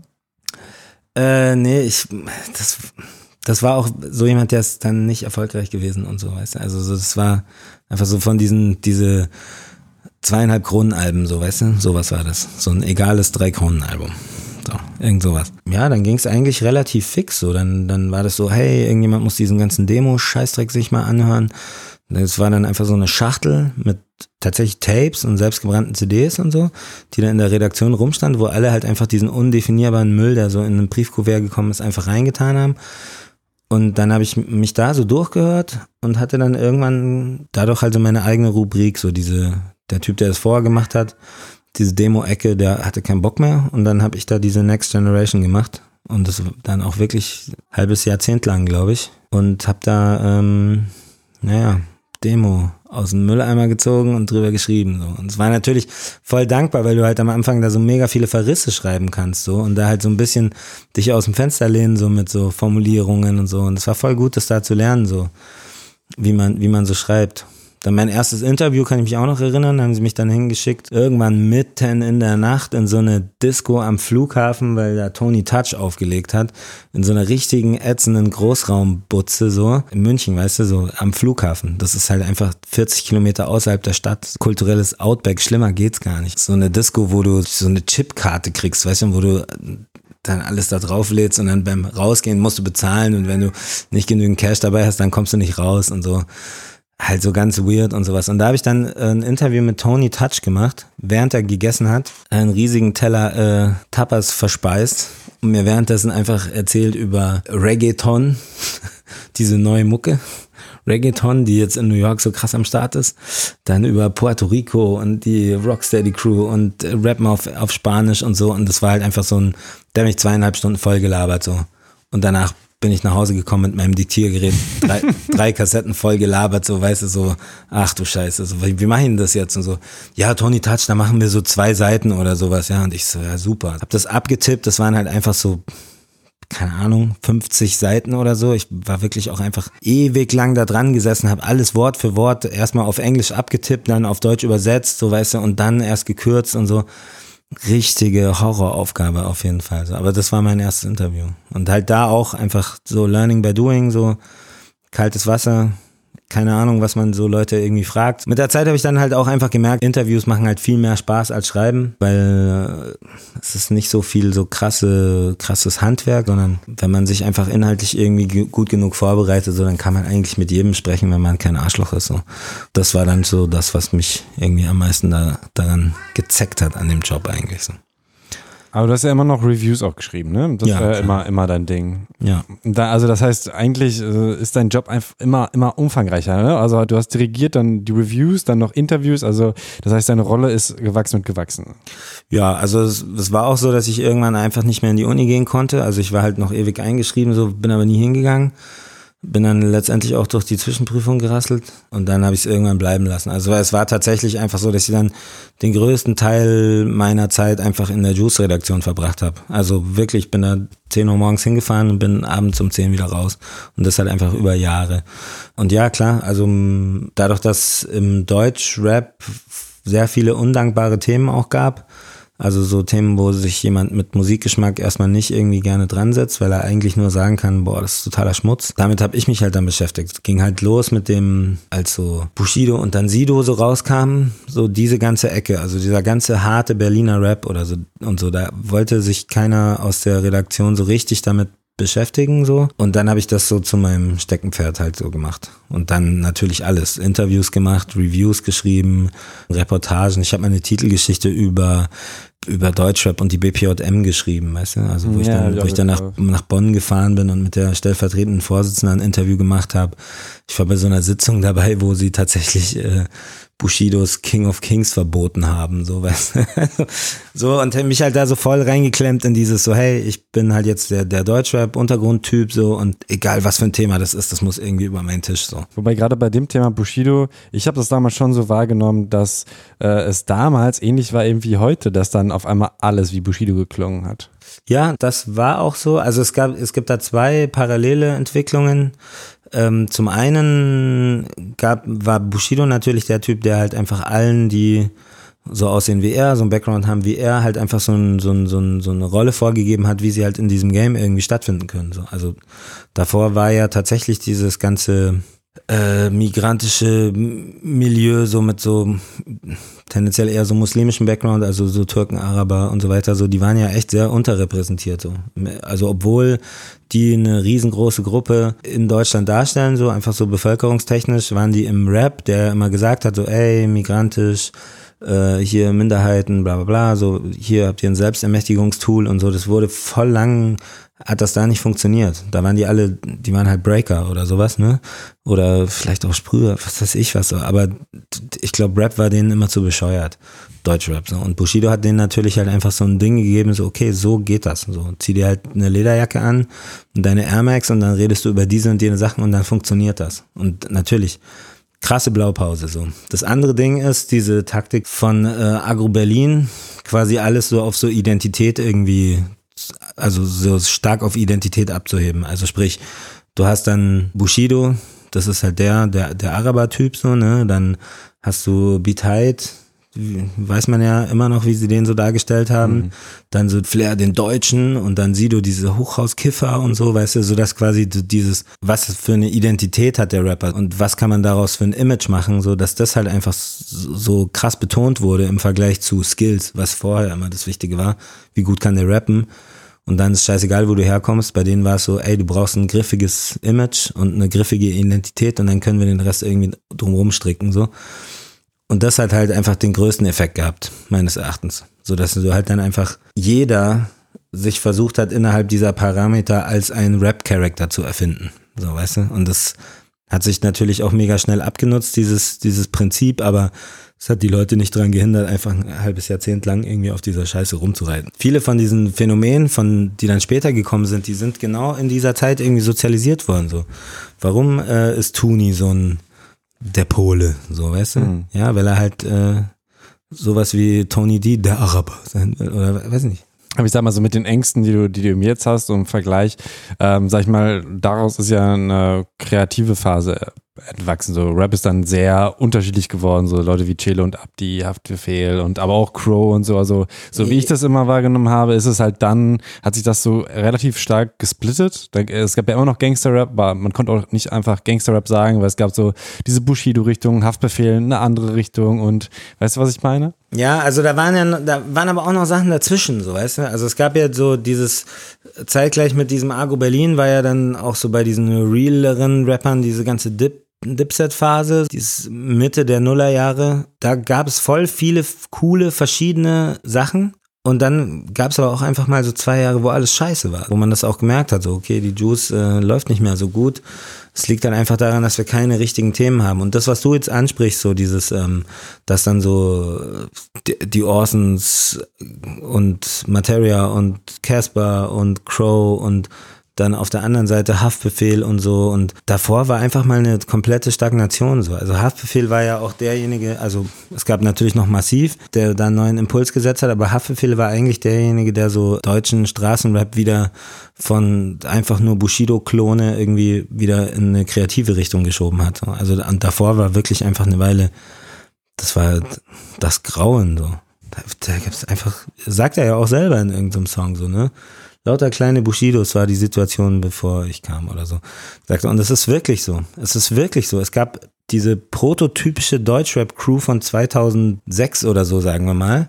Es war ein Typ, der Türke aus der Clique so, der sah aus wie Bushido. Dann gab es dann den, den Typen, der sah aus wie Freunde der Sonne, Savage-mäßig, mit so, uh, mit so Kappe auf und viel zu langem T-Shirt und so. Der eine hat so, ich bin wieder dieser Junge, der wo jetzt, ne? Und der andere, cheer, bra, uh, ich guck dir diesen Penner an, so, weißt du? Und dann haben die versucht, zusammen Mucke zu machen. Und das war zwei Jahre lang einfach der Standard, so. Und die haben einfach schier gekotzt, weil nichts Interessantes Neues gekommen ist, so. Also wirklich gar nichts. Also vielleicht dann so zwischendrin irgendwie so, ah, okay, es gibt hier so einen, so einen interessanten Untergrund, so Hassen, Hoden und sowas. Aber so die Masse an Leuten hat einfach genau den gleichen Scheiß gemacht, so.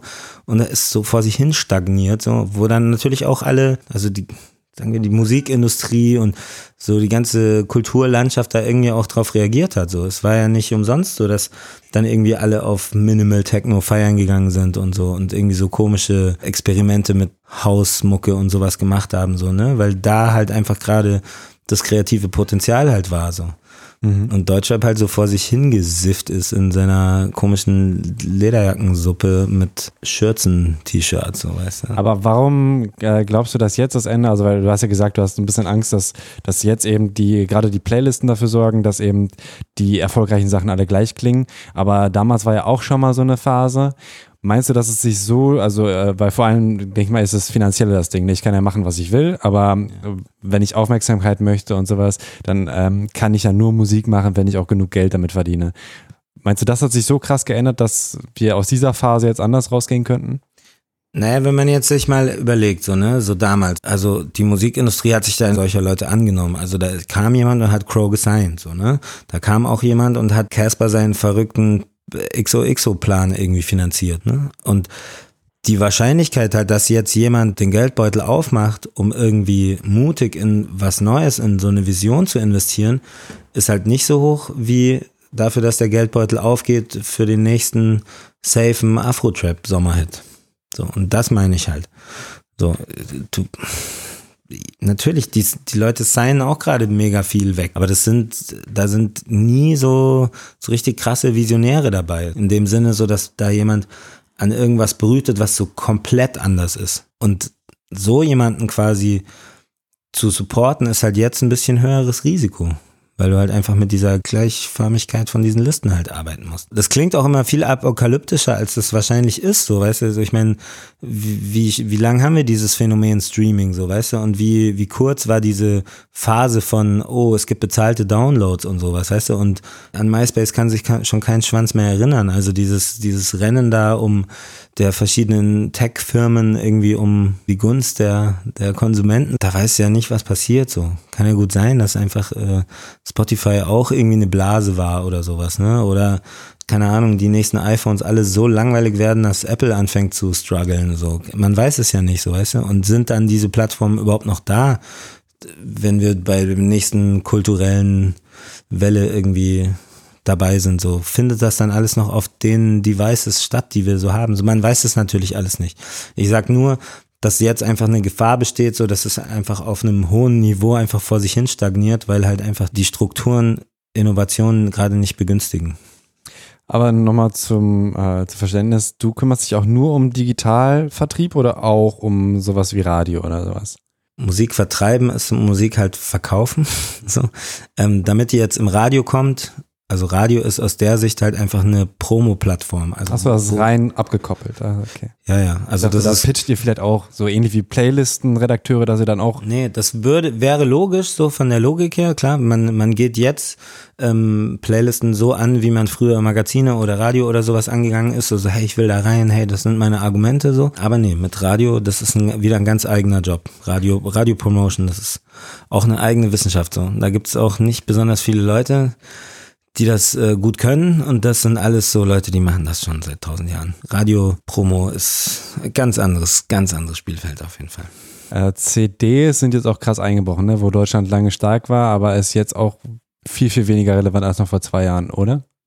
Also CDs verkaufen sich tatsächlich viel äh, weniger als noch vor einer Weile. Allerdings hängt so ein bisschen davon ab, äh, was für ein Künstler das ist. Also es gibt äh, Leute, die verkaufen noch relativ gut CDs, sind dann tendenziell auch Leute, die ein bisschen ältere Zielgruppe haben. Also gibt's ja im Rap jetzt mittlerweile auch Rapper, die so auf die 40 zugehen und da sind dann die Fans jetzt auch keine Kids.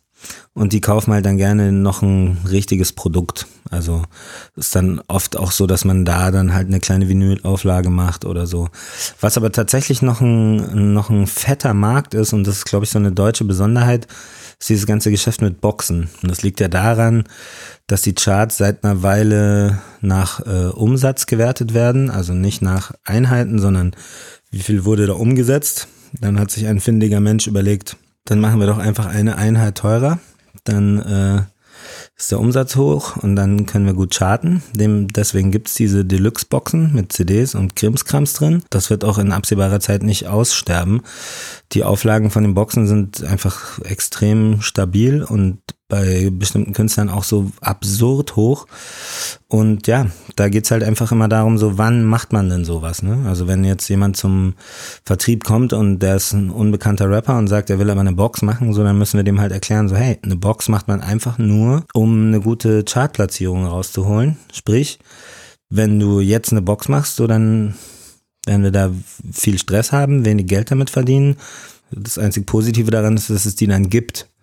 Wobei man sich da halt auch fragen muss, so, ne? In, in Zeiten von digitaler Musik muss man da noch irgendwie äh, Lastwagen voller Plastikschrott irgendwie quer durch Europa schippern? Muss das irgendwie alles äh, über den Versandhandel funktionieren, so was ja halt einfach alles das sind halt so Nachhaltigkeitsfragen, so, ne? Also ich, ich dachte eher so, weil es halt ausgelutscht ist, weil sich Leute schon drüber lustig machen, was in der Box drin ist und so. Naja, natürlich, also so, du musst schon sehr, sehr kreativ sein, um noch eine Box zu machen, wo die, sich die Leute denken, so, hey, verrückt, so kaufe ich mir. Also ich meine, Schwester Eva neulich da, die diese Gummipuppe da drin hatte mit ihren Tattoos drauf und sowas, das ist halt dann schon noch so ein Ding, so, ne?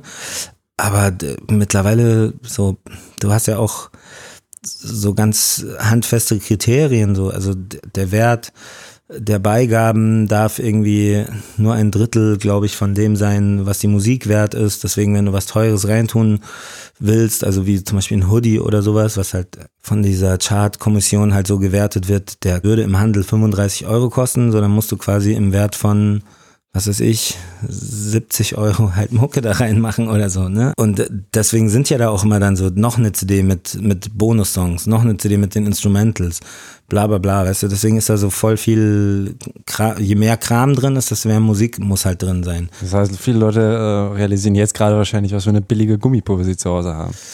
Ja, also ich gehe mal, ich gehe mal davon aus, dass die jetzt nicht so lang hält. Also soll jetzt nicht heißen, dass das alles irgendwie irgendwie Schmodder ist, was da drin ist. So, das, das stimmt natürlich auch nicht so, weil ich meine, mit ein bisschen Recherche und wenn man sich auskennt, wo man welche Sachen zu welchen Preisen irgendwie herstellen lassen kann, oder wenn man tatsächlich so jetzt nicht auf Masse geht, sondern vielleicht eine coole Sache reintut. Das hatten wir da neulich, da hatte jemand so ein Parfümöl in seiner Box drin, so was halt einfach so man, Leute kaufen sich das selber so, ne? Und das ist halt nicht irgendwie der Shindy-Rucksack. So. Also die Möglichkeiten sind halt einfach nur begrenzt durch die Vorgaben so und wie du das dann kreativ löst, so ist halt, ist halt deine Sache. Aber es ist einfach nicht so ein Standardding, so okay, wir bringen ein Album raus und dann muss das eine Box sein. So.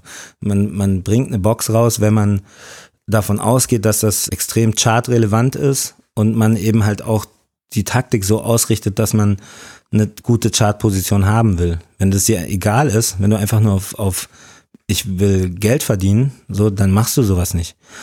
Also nicht zwangsläufig so, weil du halt einfach, du musst halt riesige Auflagen haben, damit sich das, damit da halt wirklich was hängen bleibt. So. Also die Herstellungskosten, die fressen mega viel weg von dem, was du da verdienst. Und dementsprechend ist für ja, Leute, die ein bisschen nachhaltig denken und denen es eigentlich nur darum geht, irgendwie relativ problemlos ihre Musik an den Mann zu bringen und damit irgendwie sicheres Geld zu verdienen, so, die fahren halt trotzdem einfach eine Digitalstrategie. So. Und es ist auch immer häufiger, dass Leute nur für einen Song dann erstmal gesigned werden. Ne? Also quasi auch ein Song dann nur digital, um so ein bisschen zu testen oder wie kann ich mir das vorstellen? Macht ihr das auch so? Nein, eigentlich nicht. Also ich habe jetzt, glaube ich, noch niemanden gesigned, einfach nur für einen Song. Widerspricht auch so ein bisschen meiner Haltung so dem ganzen, dem ganzen gegenüber. So eigentlich will ich Leute sein, mit denen man was aufbauen kann. Innerhalb der Vertragslaufzeit, ob das jetzt zwei Jahre, drei Jahre oder wo auch immer sind, dass man innerhalb der Zeit die Leute von einem Level, auf dem sie halt sind, was halt nicht so nicht so krass ist, halt auf ein Level bringt, wo sie dann wirklich richtig relevant sind. So. Und ob man da jetzt die Leute einfach nur für einen bestimmten Zeitraum signed oder für eine gewisse Anzahl von Singles oder halt dann tatsächlich für ein Album oder so, das kann man machen, wie man will, so. Aber so einfach nur einen Song sein ist so vertriebstechnisch so ein bisschen witzlos, so. Weißt du, weil dann hast du ja quasi auch nur diese eine Chance, äh, das Ding irgendwie durch die Decke zu treten, so. Wenn es nicht klappt, so, dann fragt sich der Typ natürlich aus, was habt ihr denn überhaupt gemacht? Singles sind ja, du kannst ja nicht so auf, okay, es funktioniert total safe und geht safe durch die Decke, so, das, so, wenn, wenn man das könnte, so, dann würden alle nur das machen, so. Aber, nee, also, ich habe noch niemand für einen Song gesigned. Nochmal ähm, dann auch zum Ende der Juice, also irgendwann hast du ja aufgehört ja. und äh, bis, bis dann zum Splash Mac gegangen, also noch Redaktionsjob geblieben, aber warum hast du bei Juice aufgehört? Ähm, naja, also das würde jetzt wahrscheinlich ein bisschen zu sehr ins Detail gehen, so, aber ich kann halt einfach sagen, eine Festanstellung bei einem Hip-Hop-Magazin, so, das ist halt äh, so den Job, den gab's halt exakt fünfmal oder so in Deutschland, sehr, sehr lange. Und es hat sich natürlich wirtschaftlich auch nur zu Zeiten getragen, wo halt auch, wo du halt jeden Monat ein Heft machen konntest und es halt auch relevante Auflagen verkauft hat und die Anzeigenerlöse dementsprechend waren. Also sprich, mit dem Niedergang des, des Print an sich so und halt dann auch diesen paar kreativen und äh, verkaufstechnischen Löchern, die so in, in, im Rap-Game drin waren, wurde die Situation natürlich immer schwieriger. Also irgendwann kam halt dann die Juice nicht mehr zwölfmal im Jahr, sondern halt dann irgendwann nur noch mal zehn und dann mal sechsmal und weißt du so und dementsprechend war da so gehaltsstrukturtechnisch natürlich nicht viel Luft nach oben. Also ich habe dort einfach zehn Jahre lang, also jetzt Stimmt natürlich nicht so exakt, aber ich habe eigentlich zehn Jahre lang auf demselben Niveau gearbeitet und verdient. So. Und dann bist du halt einfach irgendwann Mitte 30 und denkst dir, wow, wie, wie können sich andere Leute ein Auto leisten? So, weißt du? So, und das geht halt dann einfach irgendwann nicht mehr. Wenn du halt mehr, mehr Pläne hast im Leben, außer ähm, ich will den ganzen Tag nur Rapmusik hören und klug scheißen, so, sondern halt dir vielleicht auch mal, keine Ahnung, dich umguckst nach Familie oder Altersvorsorge oder sowas, ne? So, dann geht das halt einfach nicht. So, und dann habe ich es eine Weile selbstständig versucht, so, das ging noch weniger. Was wolltest du da machen? Ähm, naja, also die Juice ist nach Berlin umgezogen. In, in welcher Phase eigentlich? Das war ja schon. Das, das war, wann war denn das? 2010, 11, sowas? Also da ist die Juice nach Berlin umgezogen, was halt für die Münchner Belegschaft halt einfach bedeutet hat, so, okay, entweder ihr geht da mit oder ihr seid raus. Ich konnte zu dem Zeitpunkt nicht einfach nach Berlin ziehen. Dann haben wir das so hingebogen, dass ich quasi denselben Job einfach weitergemacht habe, aber auf freier Basis. Was natürlich, wenn man jetzt nicht so ein, so ein Geschäftsfuchs ist und weiß, wie viel eine Krankenversicherung kostet als Selbstständiger, denkt man sich erstmal, ja, okay, dann kann ich ja noch andere Sachen nebenher machen und so. Äh, es sich aber wirtschaftlich hat es einfach überhaupt nicht funktioniert. Und dann war ich halt irgendwann in der Situation, dass ich entweder halt was ganzes anderes mache oder mich halt wieder um eine Anstellung bemühe. Und das habe ich halt dann beim Splash Mac gemacht so. Und das war aber auch so von vornherein, das war auch befristet und bla und so. Und das war jetzt schon eine selbstständige Tätigkeit beim Splash Mac auch? Nee, beim, also ich bin bei der Juice raus, hab zwei Jahre, glaube ich, selbstständig so, also auf Rechnung und so weiter, diese ganzen Juice-Sachen gemacht. Nebenher. Ach so, obwohl ja. du raus warst, hast du noch für die Juice gearbeitet. Ja, so, das war damals so ein bisschen so der Move, den halt viele Verlage gemacht haben, dass sie halt quasi ihre Redakteure in so Scheinselbstständigkeit abgeschoben haben, so. Und das hat auch relativ vielen Leuten dann einfach wirtschaftlich das Genick gebrochen, so. Weil ich meine, die stellen ja deswegen nicht mehr Budget zur Verfügung, sondern dann ist das halt einfach ein, einen Rechnungsbetrag ohne die Sozialabgaben so, den, den stellst du halt dann und dann merkst du irgendwann so, okay, das, was die sich sparen an Sozialabgaben, die muss ich halt dann selber tragen.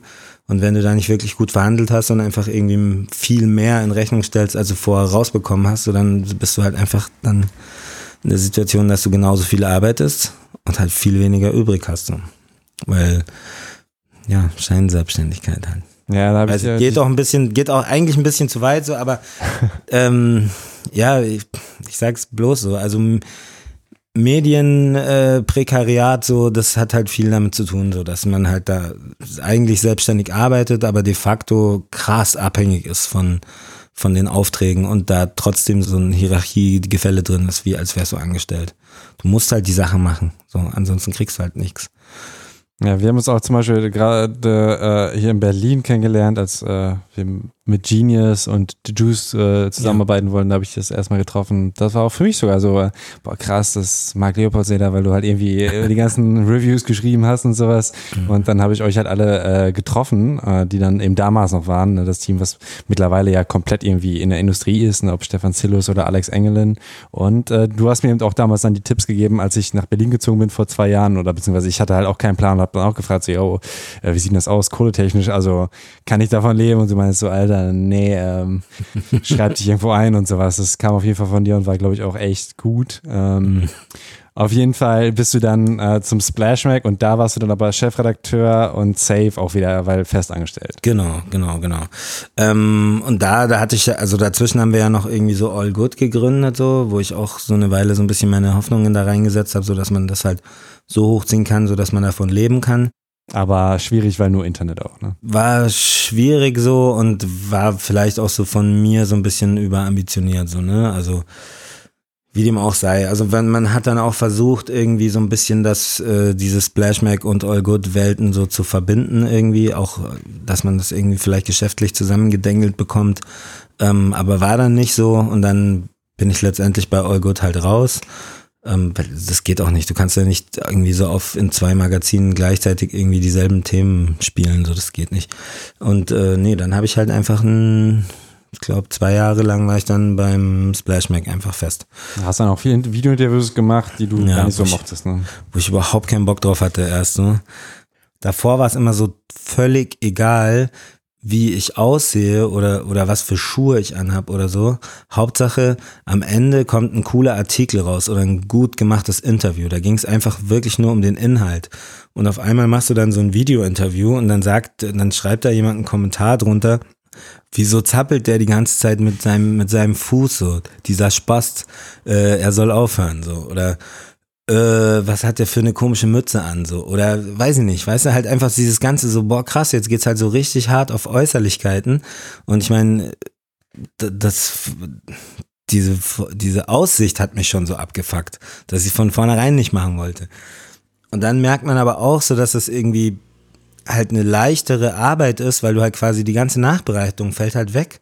Und ich war mit Interviews machen auf so einem Level, so dass ich habe mir halt einfach alles angehört von den Leuten, Sachen durchgelesen und bin dann hin und habe Freestyle meine Interviews geführt. Also ich habe mir dann wirklich schon seit Jahren keine Zettel mehr aufgeschrieben oder irgendwas. So, das war einfach so, okay, Interview ist einfach mit jemandem reden und wenn ich genügend Plan habe von dem, was der Typ tut, so, dann wird es auch, dann wird es auch top. So. Und dann machst du Video-Interviews Und dann fängst du natürlich nochmal alles so an, so, ja, hm, sollte ich vielleicht da doch einen Zettel nehmen, so, weil wer weiß, wie sieht es dann aus, wenn ich, ich dann so nachdenke und irgendwie während der Typ noch redet, dann sieht's aus, als würde ich ihm nicht zuhören und so, weißt du, und da überlegt man sich dann halt so voll viel und dann habe ich aber gemerkt, so, okay, es ist halt noch viel chilliger so, weißt du, du machst das Interview mit dem Typen aus, setzt dich draußen mit dem auf eine Bank quatscht mit dem, stehst auf und bist fertig quasi so. Jemand anders muss das halt, halt schneiden und so, weißt In du? deinem Fall, ja. So, und dass die ganze Nachbereitung hast du halt einfach nicht an der Backe so, sondern also als Chefredakteur dann schon cool so, weißt du, und dann schneidet das jemand. Danach guckst du es dir halt an, so, dann gibt's da noch ein paar Verbesserungsvorschläge rein und dann geht das halt raus. So. Schneid meinen Fuß raus. Ja, ja. ja, oder ey, hier, guck mal da, da, da sehen wir beide blöd aus und mach das mal weg. Es hat schon eine Weile auch ziemlich Spaß gemacht so. Und ich habe dann auch gemerkt, so dass mich bestimmte Sachen an diesen Video-Interviews halt einfach, die, die machen viel mehr Spaß als andere Interviews. So. so du, ja, weil man halt, man kann alleine mit so ein bisschen Augenrollen oder genervt gucken oder so halt vermitteln, so dass man mit dem, was sein Gegenüber jetzt sagt, halt einfach nicht einverstanden ist und so. Und das war mir vorher halt einfach, das hatte ich ja nicht. Hm. In Klammern lacht, das war noch das. Ja, ja, in Klammern lacht so. Und natürlich, in Klammern lacht schreibst du bei Juice, Doppelpunkt, schreibst du es nicht hin. Die Juice lacht nicht so. Die stellt eine Frage so. Der Typ lacht dann vielleicht, so der interviewt wurde. Nee, deswegen fand ich das halt ganz gut dann irgendwann. Aber da, hast du halt auch einfach das Problem, dass die Konkurrenz da sehr, sehr, sehr gewieft war, die da auch einfach so viele Sachen einem schon voraus hatten. Niemand wird jetzt sagen, so Roos ist der beste Interviewer der Welt, so, ne? Aber der hat ein Netzwerk, Alter, das, da schlackerst du mit den Ohren, so weißt du. Und, so der, und der kann halt auch einfach, hatte sich da so einen Status erarbeitet, so, wo halt jeder Bock hatte, mit dem zu reden, so weißt du, weil man halt wusste, okay, da kommt man gut rüber, so neben dem. Und da sich so quasi so einzufügen zwischen lauter so Leute, so entweder, yo, vis-à-vis, die macht es schon immer, alle mögen die und so. Dann gibt's da Roos, der super connected ist und halt so voll oft auf einer Wellenlänge mit den Leuten, weißt du. Und Nico von der Backspin, weißt du, der zu bestimmten Leuten halt einfach so den Todesdraht hat so und halt auch einfach, die können das alle richtig gut, so mit Leuten vor der Kamera und so. Und dann diese Konkurrenzsituation war schon spannend, so weißt du, wenn du dann halt so die Klicks vergleichst und die Kommentare darunter und so und überhaupt halt einfach, wie lang dauert es, bis die Leute wissen, wer du bist, so, weißt du, so die ersten Kommentare unter so einen Videos waren so, wer ist dieser Dulli, so, weißt du, so und es war für mich so voll so, so, hä, was, ich, ich mach das seit 15 Jahren, so, weißt du, ich meine, so, warum schreibst du da jetzt drunter, kenne ich nicht, so, weißt du, so, aber ja, klar, in dieser Welt halt, natürlich kennen die mich da nicht, so. Das hätte wahrscheinlich ein bisschen längeren Atem gebraucht, irgendwie da so ein, so ein richtiges Ding draus zu machen. Hat natürlich auch so ein bisschen mit den internen Strukturen da so bei, bei Splash und so zu tun.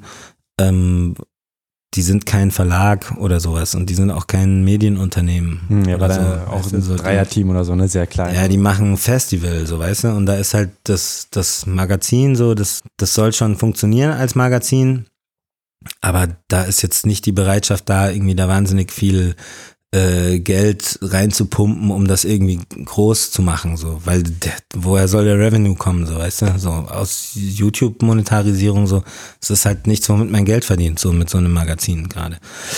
Und ja, Hättest du gerne noch weiter gemacht beim Splashback oder war das auch für dich gut? Okay, zwei Jahre. Das war schon okay so. Also weil wenn man sowas macht, dann hat man natürlich auch immer so ein bisschen vor Augen, so wie ergeht's den Leuten, die das vor einem schon gemacht haben. Und ich glaube, also es gibt halt schon Falk und Steiger, so weißt du. Und da siehst du halt auch so wie wie würdevoll oder nicht, so sind die damit gealtert, so weißt du, wie, wie viel Energie müssen die aufwenden, um da überhaupt up to date zu sein? Wie viel Spaß macht das denen, so, was müssen die auf sich nehmen für wie viel Geld und überhaupt so Respekt und was weiß ich, was kriegen die davon, so weißt du? Und ähm, ich habe ehrlich gesagt das nie so gesehen, dass ich dann mal irgend so eine, so eine Figur werde, so wie Falk oder so, weißt du? So den halt jeder kennt.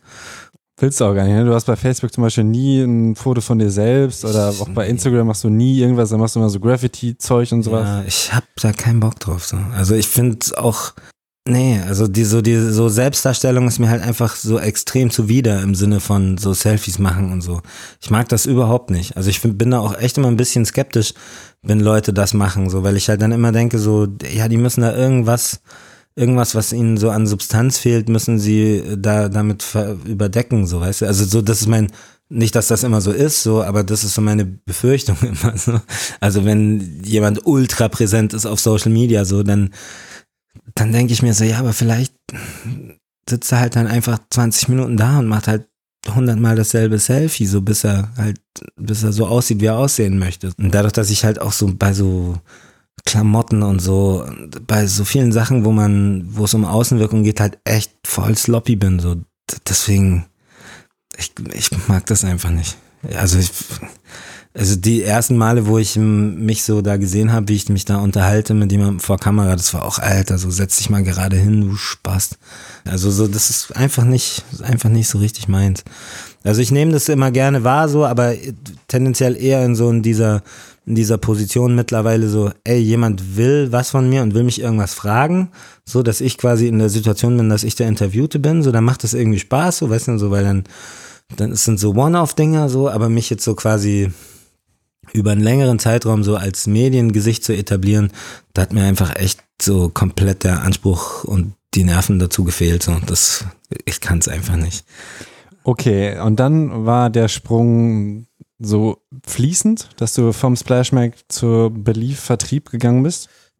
Der war relativ fließend. Es war tatsächlich so, dass ich während meiner Splashmack-Zeit auch schon so auf vier Tage die Woche reduziert habe und dann einen Tag für Belief gearbeitet habe. Ah. Also das ging über eine ehemalige Mitarbeiterin von Belief, die hat mich da äh, hingeholt, die wurde da neu eingestellt. Und da ging es am Anfang auch erstmal einfach nur darum, so zu so Meetings mitgehen und da so, hey, hier ist unser Hip-Hop-Typ, ja, der kennt sich voll aus und so. Und irgendwie habe ich halt gemerkt, dass das erstens mal so vom, von der Arbeit her so ein bisschen entspannter ist, weil du halt nicht so viel, wie soll man das jetzt sagen, so, also du hast nicht so viel Vor- und Nachbereitung. Du kannst halt vieles, voll vieles so ad hoc machen. Also weißt du, wenn ich jetzt mich mit jemandem treffen will, den ich äh, cool finde und gern sein möchte, so dann mache ich mit dem Termin aus, treffe ich mit dem und wenn ich dann zurückfahre, dann ist das Einzige, was ich machen muss, ist vielleicht halt einen Vertrag aufsetzen und dem den schicken.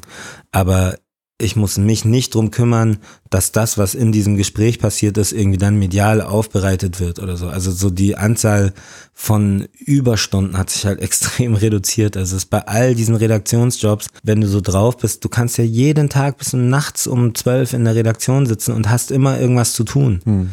Vertrieb und überhaupt so diese ganze äh, tatsächliche ähm, Wirtschaft oder wie auch immer man das nennt, ey, nach, nach 19 Uhr erreichst du keinen Mensch mehr. Das macht überhaupt gar keinen Sinn, wenn du da noch im Büro sitzt. Weißt du, so, du kannst halt dein Leben viel, viel besser strukturieren. Also so, so diese Zeiten, wenn ich mir das überlege, wie ich, wie ich bei der Juice gearbeitet habe, das war, ich habe regelmäßig, also bei jeder Produktion zwei Tage durchgemacht, so. Immer. Ohne Pen. Ja, so auf voll auf Energy Drinks und dann halt einfach so, so, ja, okay, ich muss noch die Review schreiben, ich muss noch die Review schreiben. Ah, fuck, das Interview muss ich noch einkürzen und außerdem muss ich noch 100 Seiten irgendwie Korrektur lesen.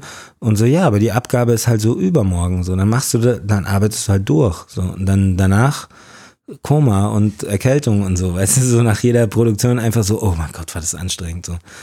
Und jetzt ist natürlich auch eine andere Art von Stress, aber ich weiß genauso, dass wenn ich, wenn der Tag vorbei ist, dann ist er halt auch einfach vorbei. Ich kann halt morgen um ab acht erst wieder vernünftig was tun. Wenn ich jetzt die ganze Zeit E-Mails baller, so, dann sind alle sauer, weil ich sie nachts störe, so Und äh, wie lange bist du jetzt schon da?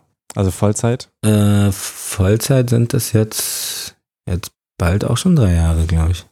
Hast du irgendwie so ein Beispiel, wo du sagst, ähm, das hat gut funktioniert, dieser Künstler, den du auch selbst entdeckt hast quasi oder zu Belief geholt hast?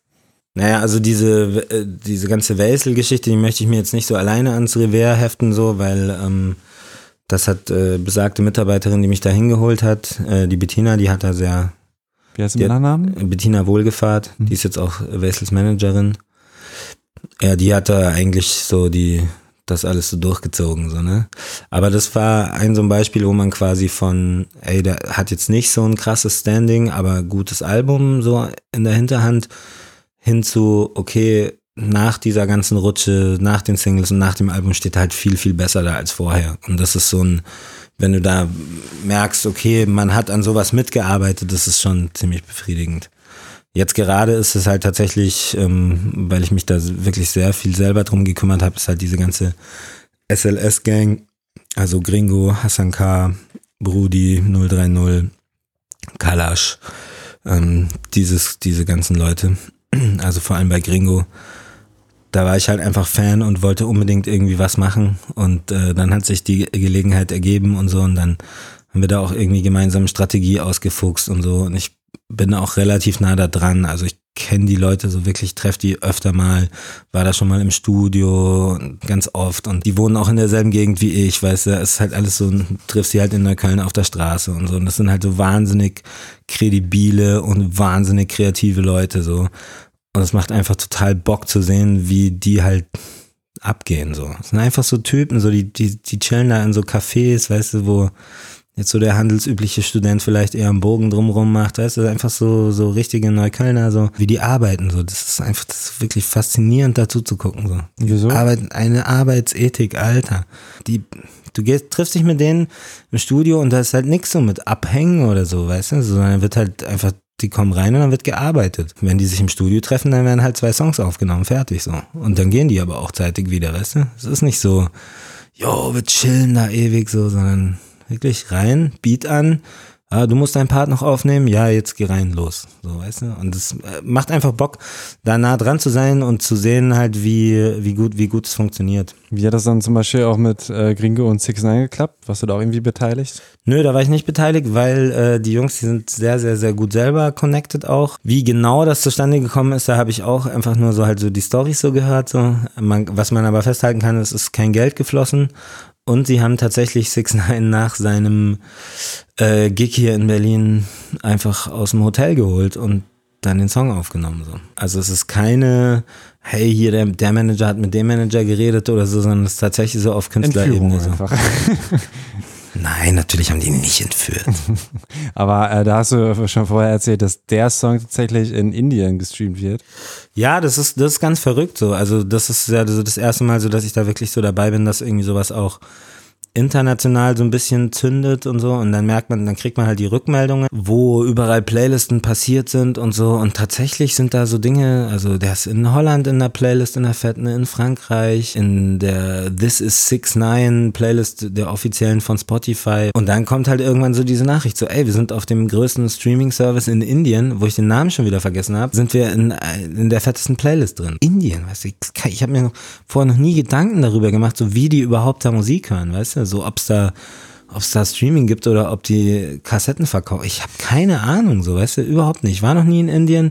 So, ich kenne auch keine Musik von da. So, ich bin halt genauso mit Indien bewandert wie mit was weiß ich was, äh, wie es im Kongo zugeht oder in Bolivien. Ich weiß es einfach nicht und dann kriegst du da so eine Rückmeldung, so okay, irgendwo in Indien sitzen Leute und hören mit Spaß irgendwie einen Song von Gringo und Six Nine. So. Wie absurd ist das denn? Voll geil. Du lernst ja kennen, wenn du dann Gringo auf der Indien-Tour begleiten kannst. Ja. Aber was, äh, du hast auch gesagt, dass äh, Albanien, glaube ich, sehr gut funktioniert und so. Also vielleicht kannst du einfach nochmal ganz kurz äh, so auch zum Abschluss äh, erklären, was hast du denn so vielleicht mitgenommen aus den drei Jahren, was dich auch irgendwie überrascht hat? Also was mich immer wieder überrascht hat, ist tatsächlich, dass in, dass in Ländern, wo man jetzt nicht unterstellen würde, dass sie Deutsch verstehen oder so, also wo man es jetzt nicht so denkt, ne? Das ist ja immer so die Frage, so was für eine Perspektive hat man da drauf. Aber dass tatsächlich auf dem Balkan relativ viel Deutschrap gehört wird. So. Ähm, hat zum einen damit zu tun, dass es halt da natürlich eine, eine lange Geschichte gibt zwischen den beiden Gegenden. Also ich meine, da unten war Krieg, sehr viele Flüchtlinge sind zu uns gekommen. Überhaupt gibt es sehr viel Migration von, vom Balkan zu uns. Dummerweise halt auch zurück durch diese ganzen Abschiebungen und ne, so. Ähm, aber auf jeden Fall, da ist halt ein Markt da für deutschsprachige Rap-Künstler. So. Also und das war mir zum Beispiel nicht klar. So.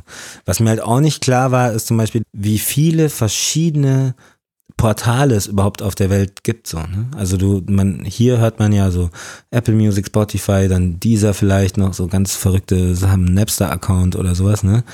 Aber es gibt einfach Stores, Listen ohne Ende. Also wirklich so, wenn ich da mal gucke, so, an wie viele verschiedene, in wie viele verschiedene Länder wir halt die Mucke ausliefern und dann wie viele Stores und was für Dinger das sind in diesen Ländern. Also alleine so diese so Sachen, die viel größer sind als die üblichen Verdächtigen, so, so irgendwie chinesischen äh, Social Media Plattformen, die auch Musik vertreiben und sowas. Heißt ja so, das ist, das war mir alles gar nicht klar. Also dieser digitale Markt ist einfach riesen, riesengroß und irgendwo findet sich immer irgendwie jemand, der, dann Sachen hört, wo, wo du nicht denkst, dass das, dass das so sein könnte. So.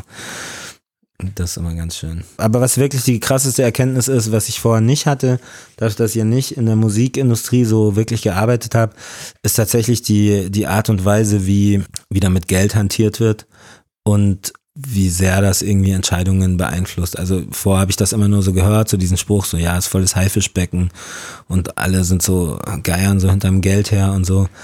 Und es ist tatsächlich teilweise schon erschreckend, mit wie da mit vollen Händen Geld rumgeschmissen wird, wo das dann landet und was die Leute damit tun. So. Also das ist schon ein bisschen weird. Aber du bist trotzdem, trotz des Haifischbeckens da zufrieden und äh, bleibst jetzt auch noch ein bisschen oder hast du schon den nächsten Plan?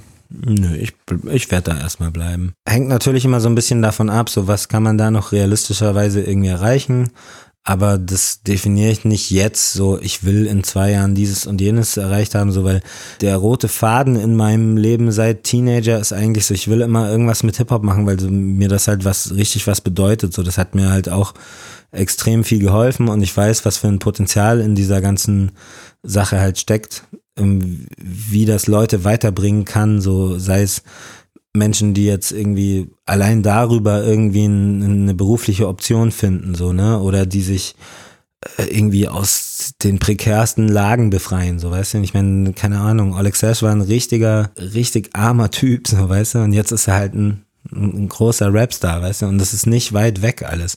Und das kannst du alles mit diesem Set an Kulturtechniken, die es in, im Hip-Hop halt gibt, irgendwie erreichen. Und ich will eigentlich schon, dadurch, dass ich das so liebe, will ich halt schon gucken, dass ich mein berufliches Leben da irgendwie außen rum stricke, so. Also ich möchte nicht irgendwann einfach im, in einem Büro sitzen und irgendwas tun, wo ich gar keinen Bezug dazu habe. Und ich bin halt leider echt relativ eindimensional, was meine Interessen angeht, so. Das ist halt einfach Hip-Hop. Wenn du nicht noch was hinzufügen möchtest, dann bin ich durch. Ja, nee, das war ein tolles Schlusswort, oder? Finde ich auch. Ja. Vielen Dank fürs Interview. Ja, das hat Spaß gemacht. Ich soll was sagen. Und hat Spaß gemacht, jetzt kommst du ja, das war echt äh, auch voll chillige Ecke im Interview.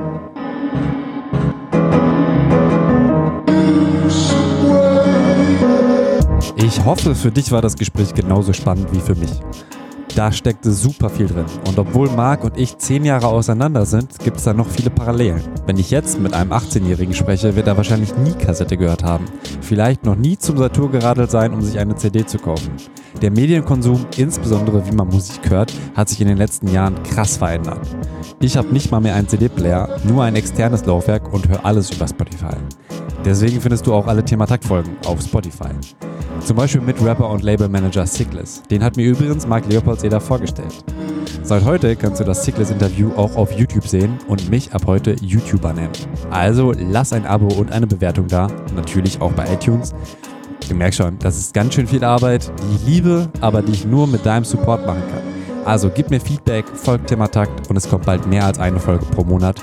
Mein Name ist Tobias Wilinski. Ich danke dir fürs Zuhören und wünsche dir eine wunderbare Zeit.